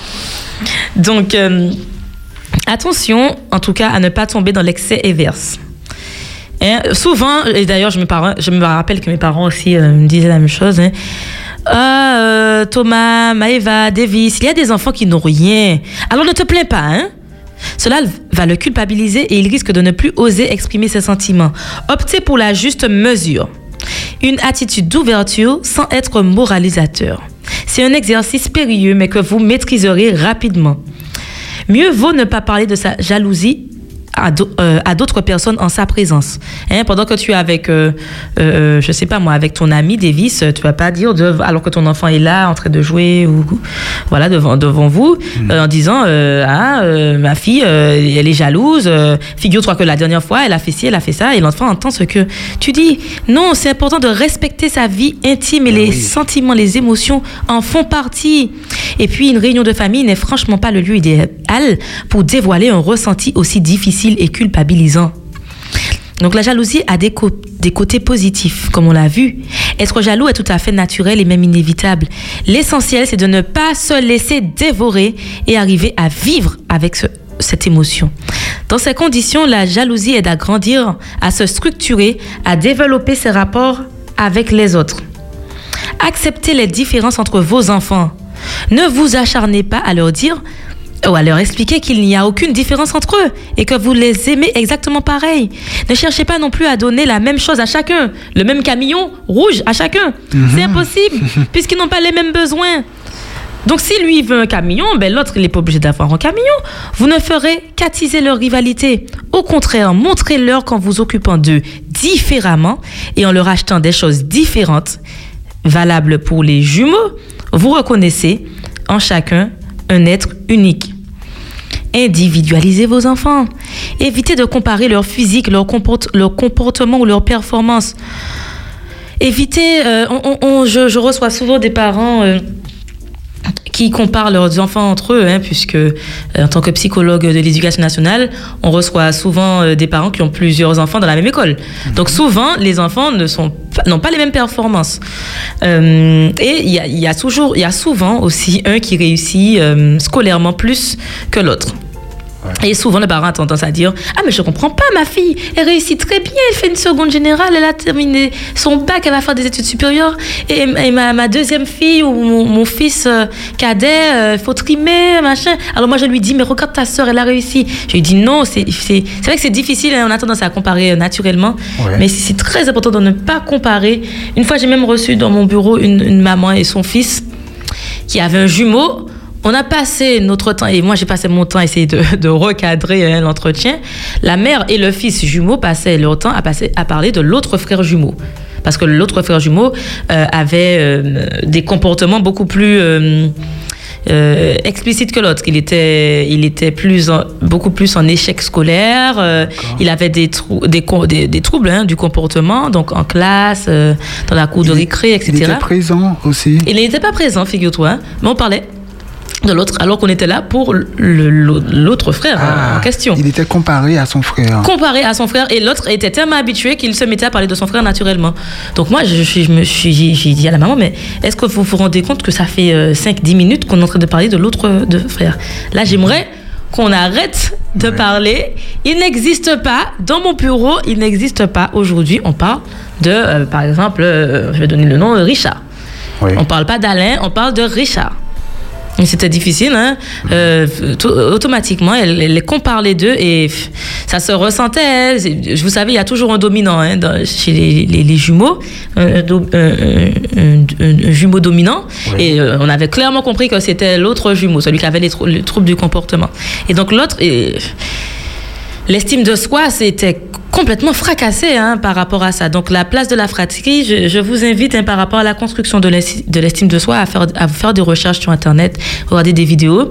Euh, la place de la fratrie, c'est important pour la construction de l'estime de soi. Et les parents, vous, euh, vous êtes... euh, acteurs dans, dans cette construction. Tu confirmes, Maëva, que les enfants d'une même, même fratrie peuvent avoir des centres d'intérêt différents, Oui. même, même jumeaux. Même jumeaux, exactement. Alors on peut avoir Bon, les après, mêmes pour les jumeaux, c'est un peu particulier. Oui. Surtout s'ils sont vrais jumeaux, ils ont Oui. souvent les mêmes centres Ils ont souvent, oui. d'intérêt. Ouais, ils ont souvent les mêmes centres d'intérêt, mais ça peut. C'est important de pouvoir euh, repérer à la, dès la petite enfance. Vous verrez, l'enfant naît avec tout. Il naît avec tout ce qu'il lui faut. Vous allez voir qu'il qu'il a des attraits pour des choses particulières. Le jardinage, les animaux, les camions. Eh bien, c'est important de pouvoir cultiver cela. Même si il est possible aussi de cultiver d'autres centres d'intérêt par la suite. Mais voilà, observez votre enfant, vos enfants, et évitez de comparer euh, leur physique, leur comportement ou leur performance. On bannit également, tu es le portrait. leur tu es le portrait craché de ta mère, tu es le fils indigne de ton père, etc. Autant les petites phrases qui les cataloguent et les privent de tout un plan de leur personnalité. On souligne plutôt de façon positive les points forts. Toi, Mathieu, tu adores dessiner et tu dessines très bien. Toi, Thomas, tu fais de superbes constructions Lego. Euh, etc. Plutôt que de les. Oui. Ça, on ne les compare pas et on les valorise là. Voilà, tu valorises chacune euh, des compétences. Ouais. Toi, t'es bon en maths, toi, t'es bon en français. Au lieu de dire, toi, t'es bon en maths, mais euh, ton frère, il est vraiment meilleur que toi. hein. Voilà, pourquoi tu n'y arrives pas? J'utilise la même chose, vous avez la même éducation. Eh bien, c'est faux. On ne donne jamais la, la même éducation à deux enfants. D'accord. Euh, de toute façon, les parents le savent très bien. Je, je ne leur apprends rien. Euh, parfois, on va, on va s'apercevoir qu'on est beaucoup plus euh, câlin avec l'un plutôt que l'autre. Alors, c'est important quand même de, de donner une même base. Quand même, il y a quand même une base commune à avoir. Mais tout ce qui est centre d'intérêt et aussi langage de l'amour. Les cinq langages de l'amour s'appliquent aussi aux enfants. Donc je rappelle, tu te rappelles, enfin je sais plus si on en avait déjà parlé, les cinq langages de l'amour. Donc on a la, si je me rappelle de tout, le moment les de- moments de qualité. Donc, les avez- cadeaux. Voilà, les cadeaux. Donc vous avez des enfants qui aiment beaucoup les cadeaux. Alors bon, c'est important quand même de... Si on donne un cadeau à, à, à l'anniversaire pour l'un, c'est important d'en donner aussi à l'autre euh, Ah son oui. cadeau. Mais pas les mêmes cadeaux en tout cas. Mais vous avez des enfants qui sont très touchés physiques, qui aiment beaucoup les câlins, alors que d'autres, eh bien, ils préfèrent que vous passiez du temps avec eux, à jouer, à- voilà, etc. Ou les paroles valorisantes. Voilà, les paroles valorisantes, il faut lui dire oui, tu es beau. Alors, vous voyez, c'est- ces cinq, ces cinq langages-là, il faut les faire, mais il y en a qui vont demander plus que d'autres. Et c'est important Ah d'être oui. attentif à ça et le leur donner. Alors, vous allez voir que on n'est pas obligé de, faire ces choses-là en présence de l'autre, de l'autre enfant ou des autres enfants. Alors, je, continue parce que moi, je suis en train de, euh, de devancer mes points. Donc, euh, plutôt que de, les prendre toujours en groupe, eh bien voilà, essayez autant que possible de leur ménager des, des espaces d'expression individuelle. Réservez régulièrement à chacun un moment en tête à tête avec un parent. Évitez de les inscrire aux mêmes activités. Alors, s'il fait de la guitare, ben toi aussi tu fais de la guitare. Vous tous les deux à la gym, vous tous les deux. C'est euh, plus pratique hein, pour, mais pour les oui, emmener. C'est ce que j'allais dire. C'est vrai que c'est plus pratique. Et puis, il y, a des- il y a des sports, par exemple la natation, bon, c'est- il y a des choses communes. Mais vous, avez, vous allez voir qu'il y a un enfant qui kiffer la natation, euh, voilà, kiffer, aimer beaucoup, euh, beaucoup la natation. Merci, alors que merci pour la traduction. Oui. oui, oui, parce que je me suis déjà retrouvée, euh, voilà, d'avoir des personnes qui me disent, mais c'est quoi fait Donc, qui fait Donc, il va aimer beaucoup la natation. Donc, peut-être qu'il va continuer à faire de la natation, va faire de la compétition, alors que l'autre préfère, euh, je sais pas moi. Le violon, Voilà, de la musique, le violon, la gymnastique, etc. rester de panne. Exactement. Donc, euh, mais c'est vrai que je, je vous l'accorde que c'est assez pratique. Donc, c'est bon. Il faut essayer de s'organiser. Si vous êtes marié ou si le- l'autre, le partenaire aussi peut participer à cela, essayez de varier les activités, euh, les centres d'intérêt, les sports auxquels vous inscrivez vos enfants. Organisez-leur des vacances l'un sans l'autre. Au cours de cette trêve, ils s'apercevront qu'ils se manquent. Donc là, je ne parle pas d'éducation, mais c'est par rapport enfin, c'est l'éducation, mais je parle surtout du domaine de la jalousie. Si vous voyez que vous avez des enfants qui se disputent, qui se battent et que l'émotion qui anime, le, point clé, c'est la jalousie, n'hésitez pas à faire ce que je suis en train de, vous citer. C'est-à-dire donc de leur de accorder des, des moments euh, de qualité individuellement, de leur permettre de partir en vacances euh, séparément.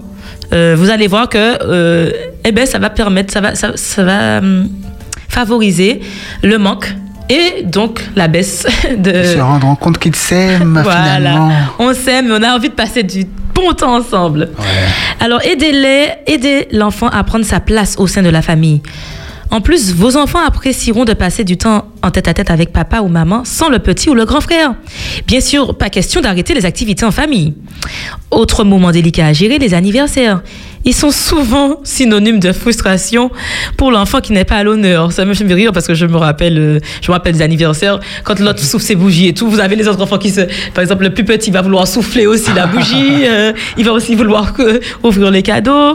Donc, euh, il y a des parents qui peuvent être tentés d'offrir, de compenser cette frustration en offrant, en offrant des- à tout le monde des cadeaux. Non, l'anniversaire, c'est une étape fondamentale pour grandir et ça doit rester une fête pour celui qui souffle ses bougies. Offrir des cadeaux à tous les enfants gâche le plaisir de celui qui fête son anniversaire. Il est préférable d'apprendre à chacun d'attendre, à attendre son tour et à différer la réalisation de ses désirs. Alors peut-être que vous ne serez pas forcément d'accord. Je mettrai donc des guillemets avec ce point. Autorisez vos enfants à se détester. Aïe, aïe, aïe. Ah, la phrase choc de Maïva. Ça choque. Ah là là là. Mais en fait, on a tendance, en fait, quand il y a des conflits, à, à intervenir. Souvent. Ah, Mathis, arrête d'embêter Johanna. euh, euh, voilà, arrêtez de vous chamailler, arrêtez.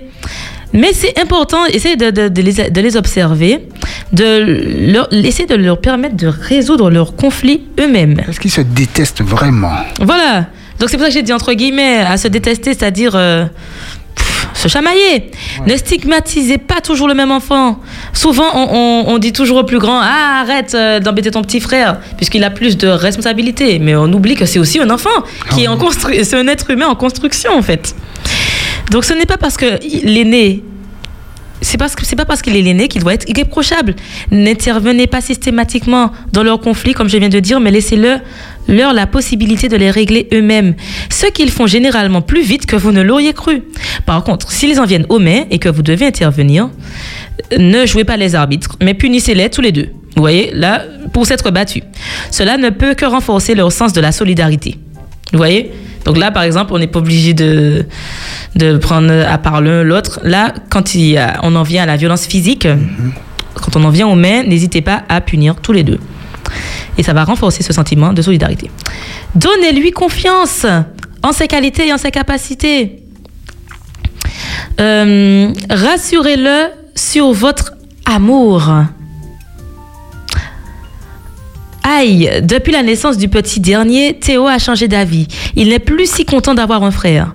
L'autre jour, il vous a même demandé si vous pouviez le rendre. Votre enfant a tout simplement besoin d'être rassuré sur votre amour pour lui. Expliquez-lui qu'il a maintenant un petit frère, mais que vous l'aimez toujours autant. L'amour d'une maman et de papa ne se divise pas, il se multiplie. Ah, ça c'est beau, ça, ça c'est beau. Ah oui, je répète et je, je, je répète, attention parents aux préférences. Ça se ressent très vite, les enfants ressentent très vite et ça, ça, ça attise les rivalités entre frères et sœurs.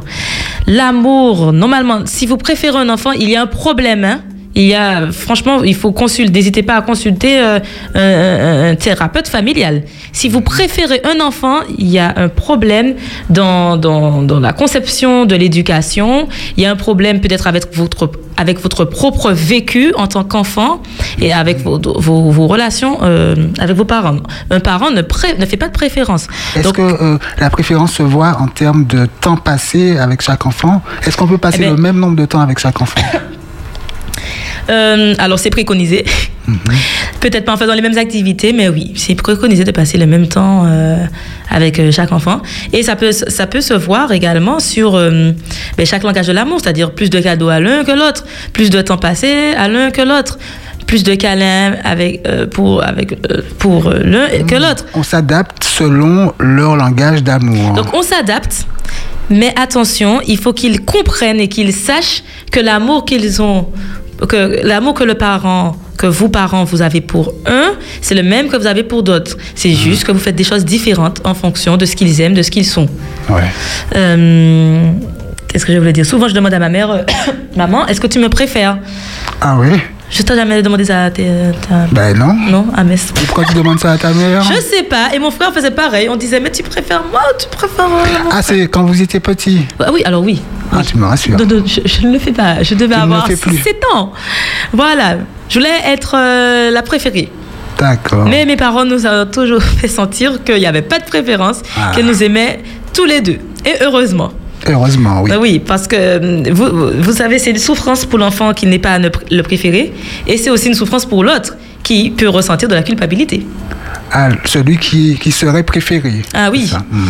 Mais oui, il le voit et euh, malheureusement, euh, vous allez voir que ça se ressent même, euh, ça peut se ressentir même dans les relations de couple. Et justement, ça peut faire naître des, des sentiments de jalousie. On peut devenir une personne jalouse, justement, parce que justement, il y a eu déjà ce complexe de Caïn avec l'arrivée du cadet. Mais Dans en plus, on voit que le cadet... Comment? Dans l'enfance. oui, dans l'enfance. Mhm. Et en plus, on voit que le parent préfère euh, le cadet. Donc, euh, on, on, on- grandit avec ce, senti- ce sentiment, justement, de ne pas être aimé, Mhm. carrément. Et ça peut se réactualiser dans le couple. Donc, on est jaloux avec l'autre, mais en fait, on ne sait pas qu'on est jaloux euh, de, notre, euh, de notre petit frère, en fait. On ne sait pas que c'est ce qu'on a vécu dans la situation d'enfance qui est en train de se réactualiser dans euh, le couple. Donc, comme notre Père céleste multiplie notre amour pour nous, heureusement, il a mis aussi en nous et en vous, chers parents, votre amour ne se divise pas, il se multiplie. Pour conclure, si vous avez des difficultés à gérer cette émotion, alors c'est vrai que hum, j'ai parlé surtout des personnes jalouses, je n'ai pas parlé des personnes victimes de jalousie. Ça encore, euh, ce sera un autre hum, débat.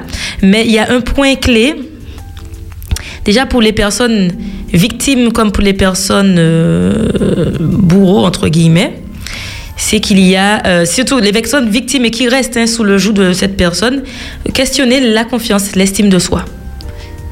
C'est souvent la clé. hein.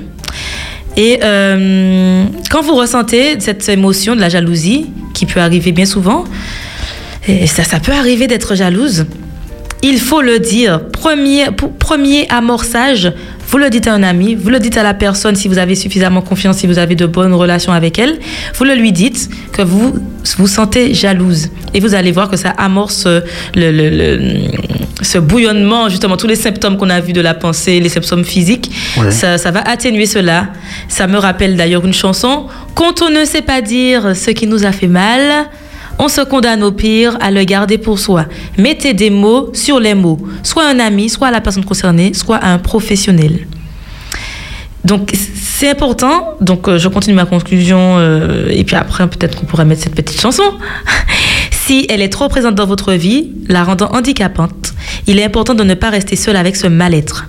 Que vous soyez persécuteur ou victime, l'aide d'une personne extérieure pourra vous aider à sortir de ce cercle vicieux et restaurer votre estime de soi mise à mal. Par conséquent, n'hésitez pas à consulter des professionnels, N'hésitez pas également à prier, à lire des versets bibliques par rapport à cela, à, faire, à en faire vraiment des sujets de prière journaliers, hebdo- euh, de façon hebdomadaire également.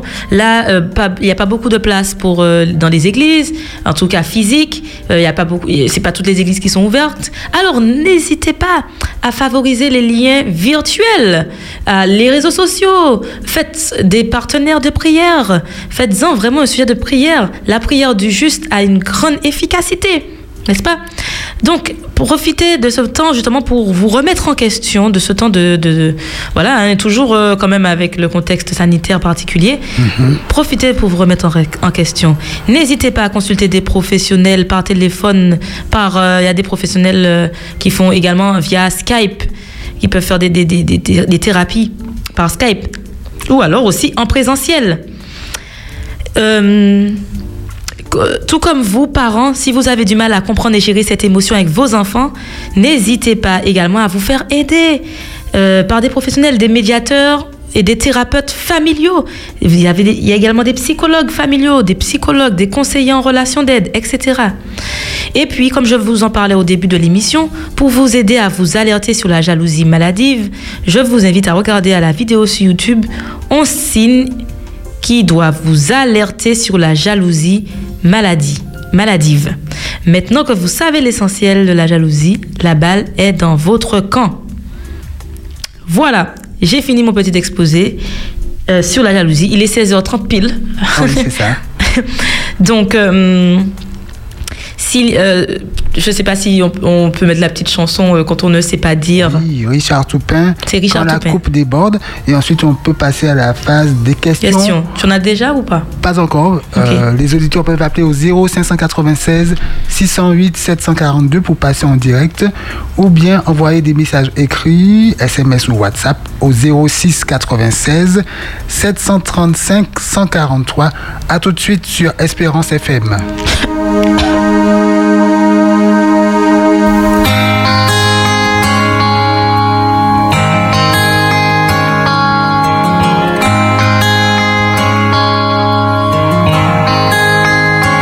on donne à l'amour une place au soleil et qu'on fait alentour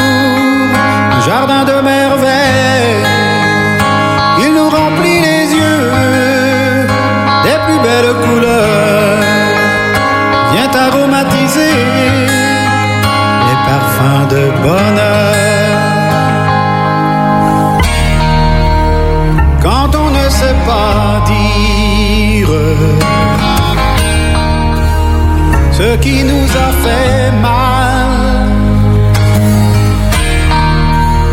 on se condamne au pire à le garder pour soi.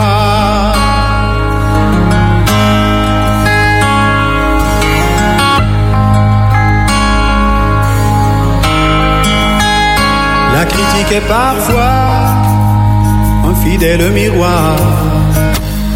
Ce que je vois chez toi, souvent mesdames voient ce que la vie nous donne et qu'on partage à deux. Ainsi viendra ensemble nous rendre plus heureux. Quand on ne sait pas dire ce qui nous a fait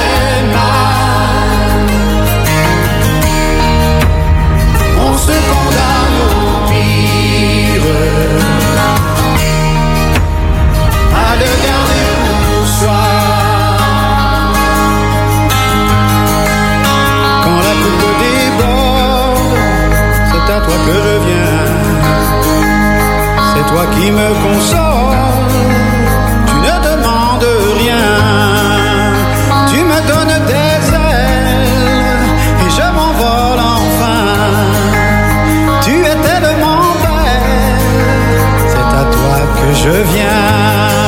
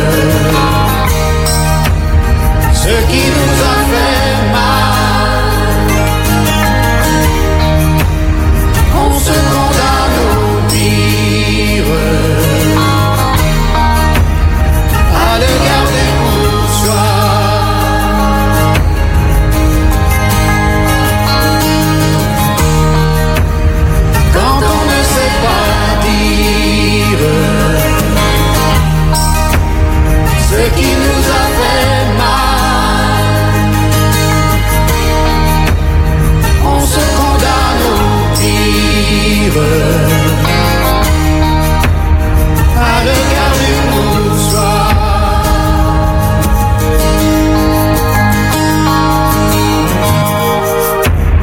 Quand on ne sait pas dire ce qui nous a fait mal, on se condamne au pire.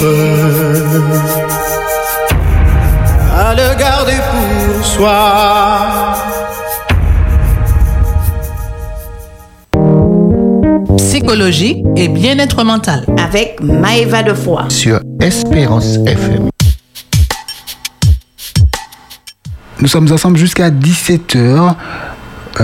les auditeurs peuvent nous appeler pour poser une question sur le thème de la jalousie au 0596 608 742 pour passer à l'antenne ou bien à l'écrit euh, 06 96 735 143 SMS ou WhatsApp. Nous sommes avec Maëva Defoy, psychologue de l'éducation nationale.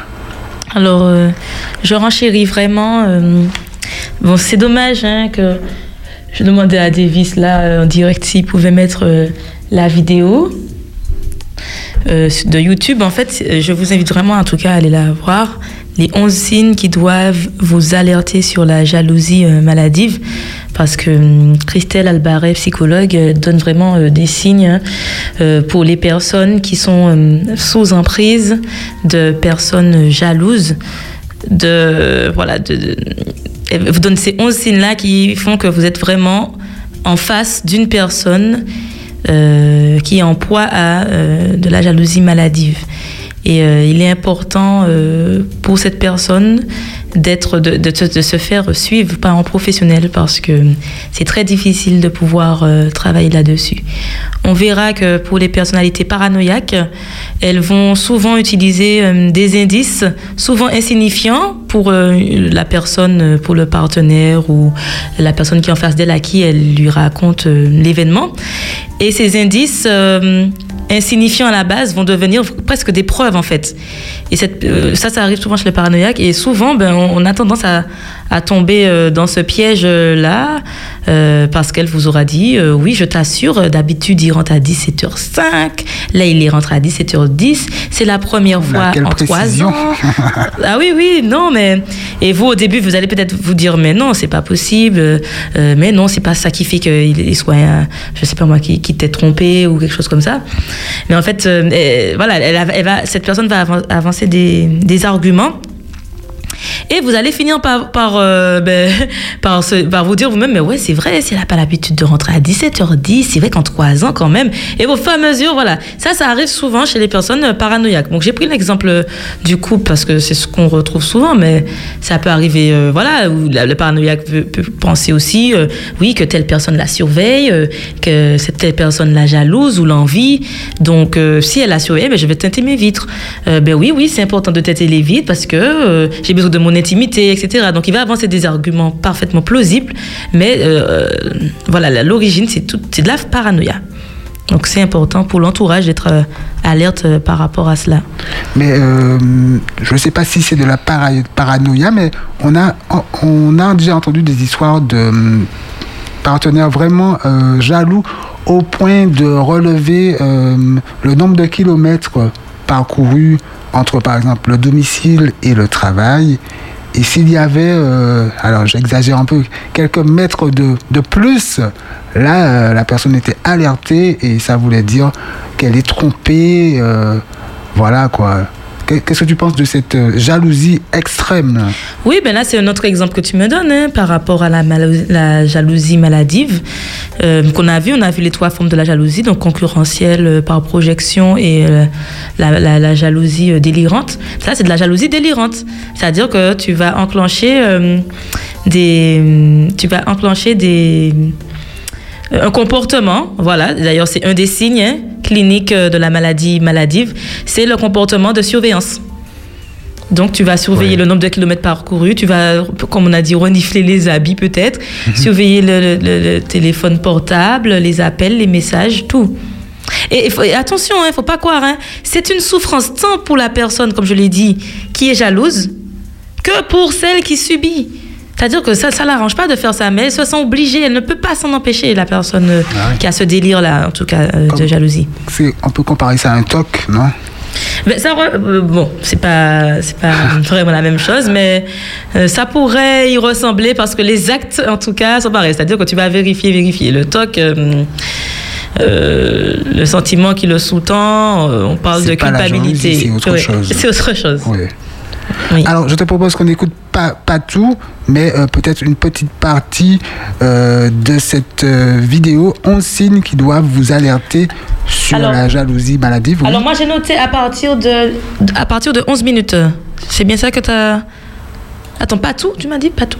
Non, pas tout, parce que la, la vidéo dure 24 minutes. Ah oui, d'accord. Ah, je pensais que c'était le nom de la personne. Donc non, j'aurais mis à partir de 11 minutes. Et puis euh, tu vas arrêter quand elle aura fini. Alors, on fait ça à l'aveugle en vous disant quand même que euh, les appels seront prioritaires. Vous Oui, pouvez bien sûr. Au 0596 608 742 pour passer en direct, d'accord? Là, on fait ça à l'aveugle, en Voilà, direct. en direct. C'était pas prévu, mais. Ça sera au milieu d'une phrase peut-être. Oui. C'est parti. Le jeu psychologique d'emprise s'installe jusqu'à ne jamais s'arrêter. L'un alimente l'autre. Voici à présent les 11 signes qui doivent vous alerter. Alors, quel est ce premier signe? Le premier signe, ce sont les comportements, les comportements excessifs dans la relation. Ça peut être la demande d'exclusivité, le besoin de tout savoir, l'emportement devant des situations normalement anodines, comme quelqu'un qui vous croise dans la rue, ou le message professionnel d'un collègue de travail. Deuxième signe qui doit vous alerter, la vérification, la vérification intrusive. On fait les poches, l'agenda, le téléphone, on met un mouchard, on vous accompagne partout, on vous tend des pièges. Le troisième signe, c'est le questionnement. Questionnement incessant sur votre emploi du temps, sur les sentiments, sur le passé. Des questionnements, aussi de l'entourage. Des questions sur les temps de déplacement. Les personnes que vous avez rencontrées, qui vous a appelé sur votre téléphone, à qui vous avez écrit. Quatrième signe qui doit vous alerter, les insinuations. La technique qui consiste à prêcher le faux pour avoir le vrai, à faire des allusions ou des interprétations sur votre comportement. Ah, euh, ça peut être euh, tu mets cette robe parce que. C'est un exemple. Cinquième signe qui doit vous alerter, la dépendance et l'inhibition à l'action. C'est le sentiment d'être incapable de faire quoi que ce soit en l'absence de l'autre, perdre ses moyens, ses repères. Par exemple, vivre l'angoisse ou un sentiment de panique quand votre partenaire s'absente quelques jours. Par exemple, pour un déplacement professionnel. Sixième signe qui doit vous alerter, la déformation ruminative. Le moindre mot, le moindre geste est sujet à interprétation et vient alimenter des pensées négatives qui vont se transformer en rumination, parfois obsessionnelle. Septième signe, le contrôle. Le contrôle des faits et gestes. Contrôle de l'emploi du temps, contrôle des relations, contrôle agent, allant jusqu'à l'emprise psychologique. Huitième signe, la culpabilisation. La victime en vient à se culpabiliser sur ses actes et ses pensées. Ce qui était normal ne l'est plus. Qu'est-ce qui s'ensuit? Eh bien, une perte de repère avec un sentiment d'angoisse permanente. Neuvième signe qui doit vous alerter, la privation de liberté. C'est imposer à l'autre une façon de s'habiller, une façon de se comporter, comme par exemple baisser les yeux devant un, partenaire du sexe opposé, Euh, ne plus pouvoir s'habiller comme on veut, ne plus pouvoir même penser comme on veut. Dixième signe qui doit vous alerter, la violence physique et psychique. C'est l'ensemble des comportements, des actes, des attitudes qui visent à dominer, pardon, à dominer, humilier et soumettre. Et enfin, le onzième signe, c'est la personnalité paranoïaque. Il y a une méfiance incessante des secrets, une interprétation négative des gestes et paroles, des rancœurs, des agressivités, des psychorigidités. Plus les signes se cumulent, plus on parle d'une relation toxique. Dans certains cas, cette relation peut même devenir perverse ou dangereuse, tant physiquement que psychiquement. La jalousie maladive, elle est, quelle que soit son intensité, dysfonctionnelle. Elle est toujours toxique et bascule vers le dangereux quand on comprend qu'il y a des agressions verbales, physiques, des menaces ou des contraintes, qu'elles soient verbales, physiques, sexuelles, économiques. Et plus elles sont répétées dans le temps, plus l'emprise devient étouffante et invalidante. La jalousie maladive est tellement tentaculaire qu'elle a des répercussions multiples. Elle affecte la victime de la jalousie qui, comme je vous l'ai dit, va petit à petit perdre ses repères tout autant que son espace de liberté et va s'enfoncer dans une crainte, une culpabilité, une peur même parfois, avec un risque important de dépression quand il ne s'agit pas d'un risque vital, on va dire, parce que il y a des fois où malheureusement on a aussi affaire à des partenaires violents, que ce soit masculin ou féminin.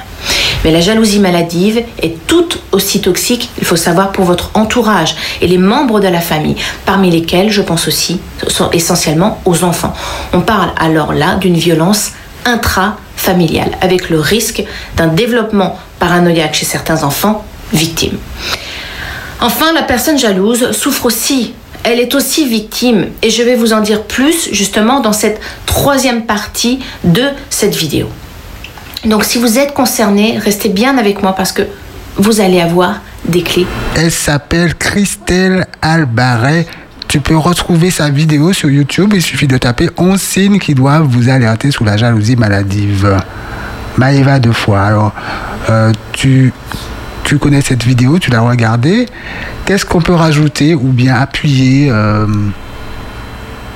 Oui, en fait, euh, quand je l'écoutais, j'étais en train de penser à un autre sujet assez euh, courant, euh, d'ailleurs pendant le confinement, par, au- par rapport aux violences euh, conjugales, Mhm. où on retrouve souvent le thème de la jalousie euh, chez le partenaire violent, qui va devenir très soupçonneux, euh, qui va surveiller les faits et gestes euh, de la victime, de- de la- en tout cas de, oui, de la victime.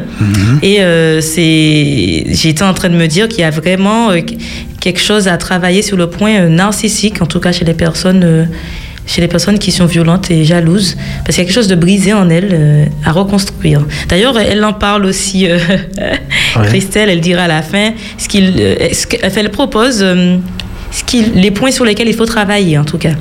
Euh, bon, tu peux le mettre si tu veux. La suite euh, de, de cette vidéo, elle parlera de réparation, je crois, et de travail sur l'estime de soi.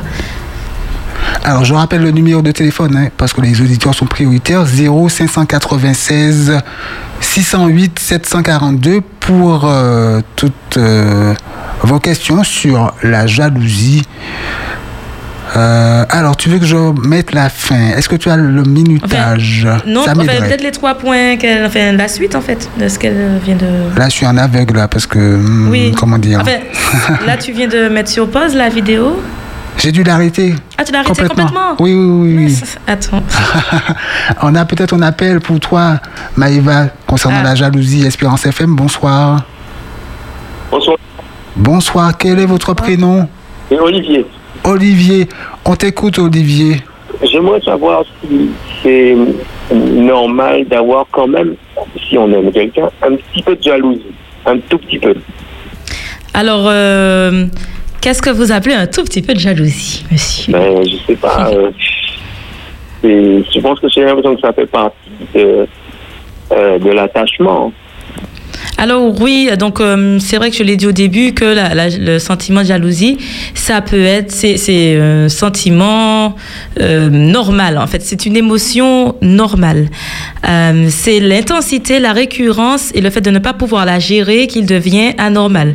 Donc c'est vrai que dans les Ah, situations de couple, euh, c'est assez récurrent de que ce- cette émotion fasse son apparition. En tout cas, ce n'est pas euh, anormal tant que ça ne ça ne devient pas toxique en fait. Voilà, d'accord. Voilà. Ok, Ol- merci Olivier, beaucoup. restez, restez avec nous. Euh, Est-ce que, Olivier, sans être indiscret, c'est vous qui manifestez un peu de jalousie ou si c'est votre partenaire? Euh, c'est moi. D'accord, mais ça se manifeste comment euh, précisément? Euh, eh bien, euh, euh, c'est euh, le besoin d'être un petit peu exclusif. Alors, un petit peu exclusif. Alors, vous avez dit un petit peu jaloux, un petit peu exclusif, c'est-à-dire C'est-à-dire euh, euh, d'avoir, euh, comment dirais-je, une place euh, qui ne sera pas prise Ça m'a l'air normal, non, Maïva chez l'autre. Voilà. Oui, vous souhaitez, donc vous souhaitez que votre relation soit exclusive. Voilà, c'est ça. D'accord, donc ce qui est normal dans, dans, dans, dans le couple, dans les relations de couple. Donc c'est pas de la jalousie. Non, que la relation soit exclusive, non. Après, euh, je, je, je sais pas si vous avez appelé, c'est que vous vous, vous interrogez euh, sur une problématique euh, particulière, c'est-à-dire que est-ce que l'exclusivité, ça, c'est sur, je sais pas, le fait, ça, ça tient sur les échanges, c'est-à-dire que votre partenaire n'a pas le droit d'échanger avec d'autres hommes, de pouvoir sortir avec d'autres hommes, de pouvoir faire d'autres choses avec le sexe opposé, voilà. Sur quand vous dites exclusif, est-ce que c'est, c'est sur quoi exactement? Non, c'est non, ça, il n'y a pas de souci. Je laisse une grande liberté. D'accord, ok. Et est-ce qu'elle vous le reproche? Non. D'accord. Mais j'ai eu l'impression que euh, le, la jalousie n'est pas entièrement une mauvaise chose. D'accord, J'ai eu l'impression que la jalousie a euh, un bon côté. Alors, en quoi c'est un bon côté? Ben parce que ça fait partie de la relation. Ah, d'accord.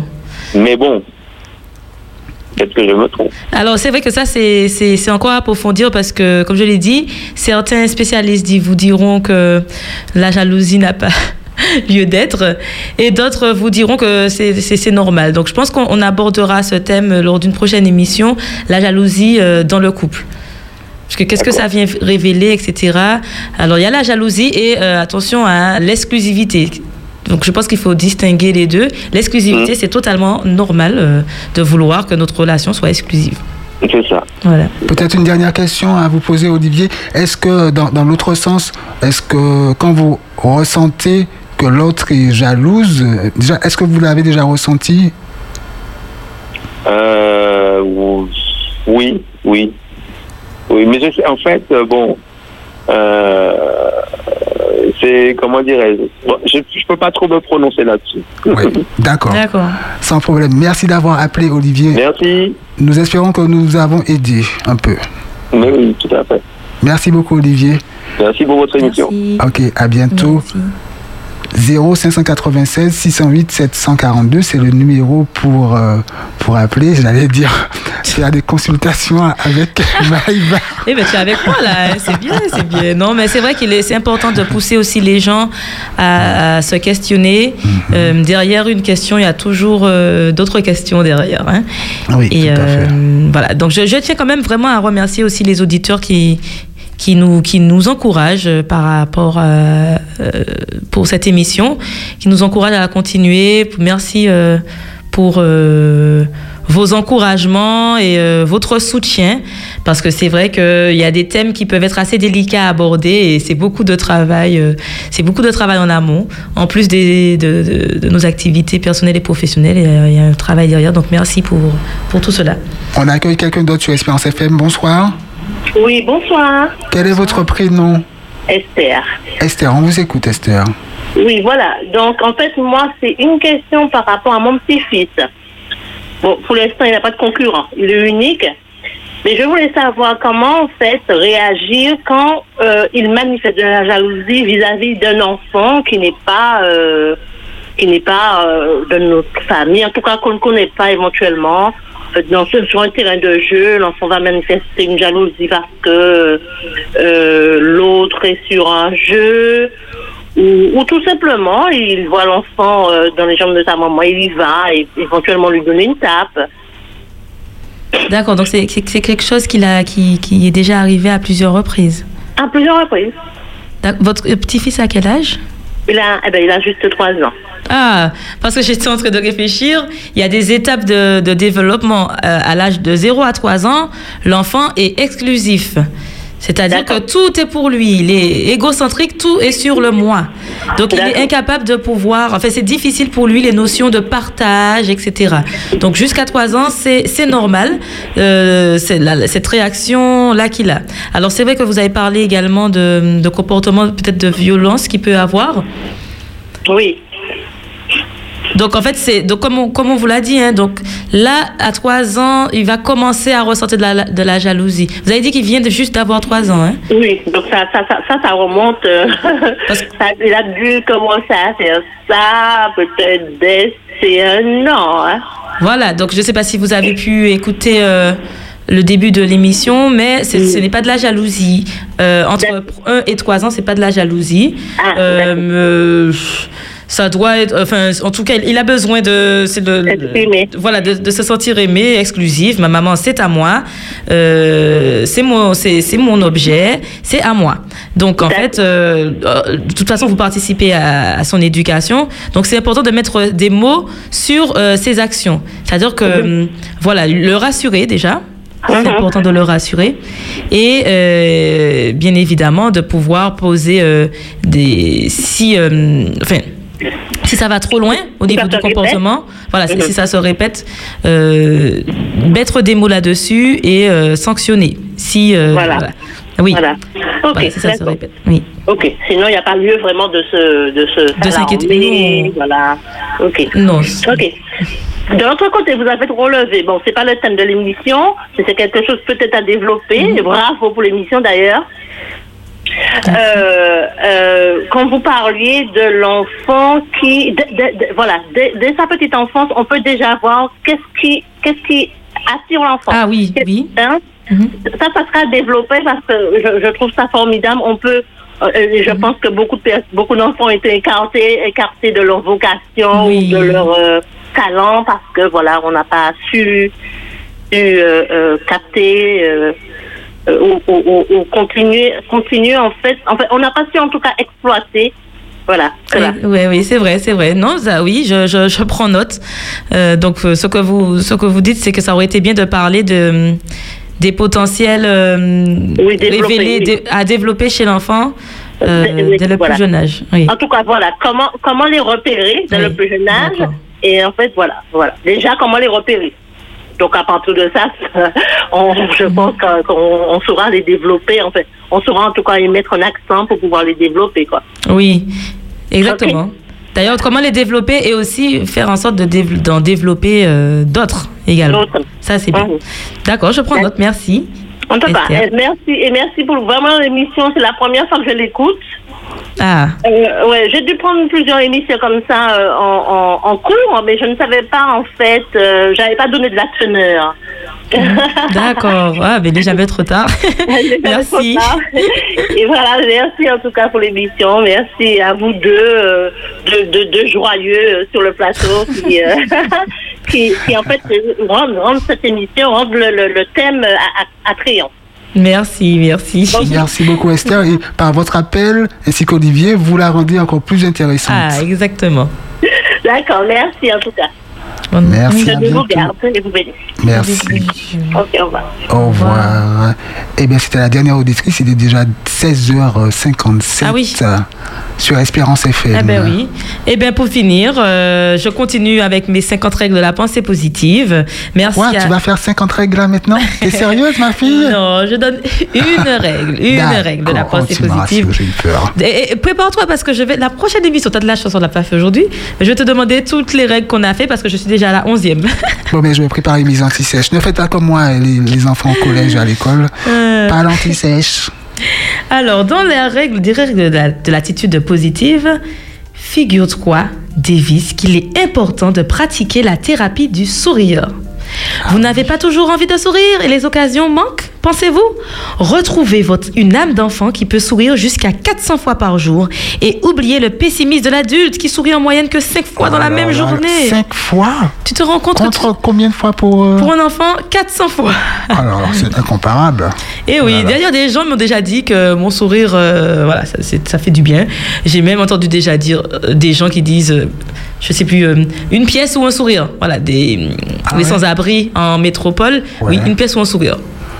Ah, d'accord. Ils doivent voir tellement de gens euh, avec le sourire à l'envers. À l'envers, exactement. Alors, comment tu vas faire ça, Davis? Eh bien, tu vas te mettre devant le miroir. Oui. Tu vas esquisser un petit sourire. Laisse-le s'installer et s'agrandir doucement. Observez la douceur qui s'étend sur votre visage. Les petits plis autour des yeux ne rendent-ils pas votre regard plus agréable et malicieux? Le matin, en vous levant, prenez l'habitude de sourire dès que vous posez le pied au sol. Vous ne pourrez plus dire que vous vous êtes levé du pied gauche, car vous envoyez à votre cerveau une dose de bonne humeur. Vous êtes plus beau et rayonnant quand vous, quand vous souriez. On cherche votre compagnie. Vous êtes plus convaincant. On vous suit plus facilement. D'ailleurs, c'est plus facile aussi de trouver un emploi quand on est souriant. Et oui. Vous réduisez votre stress. Votre cerveau libère des endorphines responsables de la sensation de bien-être. Et ce, même si le sourire est forcé. Votre sourire booste votre santé en stimulant vos défenses immun- immunitaires. Donc dans la rue, souriez. Ne vous préoccupez pas du regard des passants. Beaucoup vous rendront d'ailleurs votre sourire. Et en arrivant du travail, souriez. Même Cela avec va le mettre... masque. Ah oui, j'avais oublié le masque. Non, mais on peut sourire avec le masque. Oui, Les autres, parce que ça se voit dans les yeux. Oui, ça se voit dans les yeux, tout à fait. T'as raison. Oui. En plus, ça fait, ça, ça, ça permet d'avoir une bonne énergie positive et ça donne envie de, à vos collègues d'en faire autant. Un cœur joyeux est un Bon remède. et un esprit Abattu, abattu dessèche les os. Voilà, donc pratiquez la thérapie du sourire. Donc demain matin, Davis, devant ton miroir, avant d'aller au travail, tu souris. Dès ce soir. Dès ce soir. Ah et même si tu n'as pas envie. Voilà. Parce que ton, ton, ton cerveau, il va recevoir un message positif qui se réjouit, pensant qu'il se passe de belles choses pour vous. Je le dis avec le sourire, il est 17h sur Espérance FM. Voilà, merci à tous d'avoir écouté cette émission et d'être présents. Merci pour vos encouragements d'ailleurs, encore une fois. Et on se retrouvera le... Bientôt. Voilà, chaque on va troisième vous tenir dimanche. au courant Donc voilà. de l'heure précise. Ah oui. Oui. À Merci. bientôt. À bientôt à vous. Bon après-midi et souriez, même avec le masque. Allez, bon courage. Au revoir. Bonne semaine. Psychologie et bien-être mental. Confiné ou déconfiné, si vous apprenez à avoir des pensées positives, quel que soit ce qui vous arrive, avec l'aide de Dieu, votre taux de réussite dans tous les domaines de la vie augmentera. Nous vous offrirons des clés de compréhension et des conseils pour favoriser votre santé mentale. Psychologie et bien-être mental avec Maëva Defoy.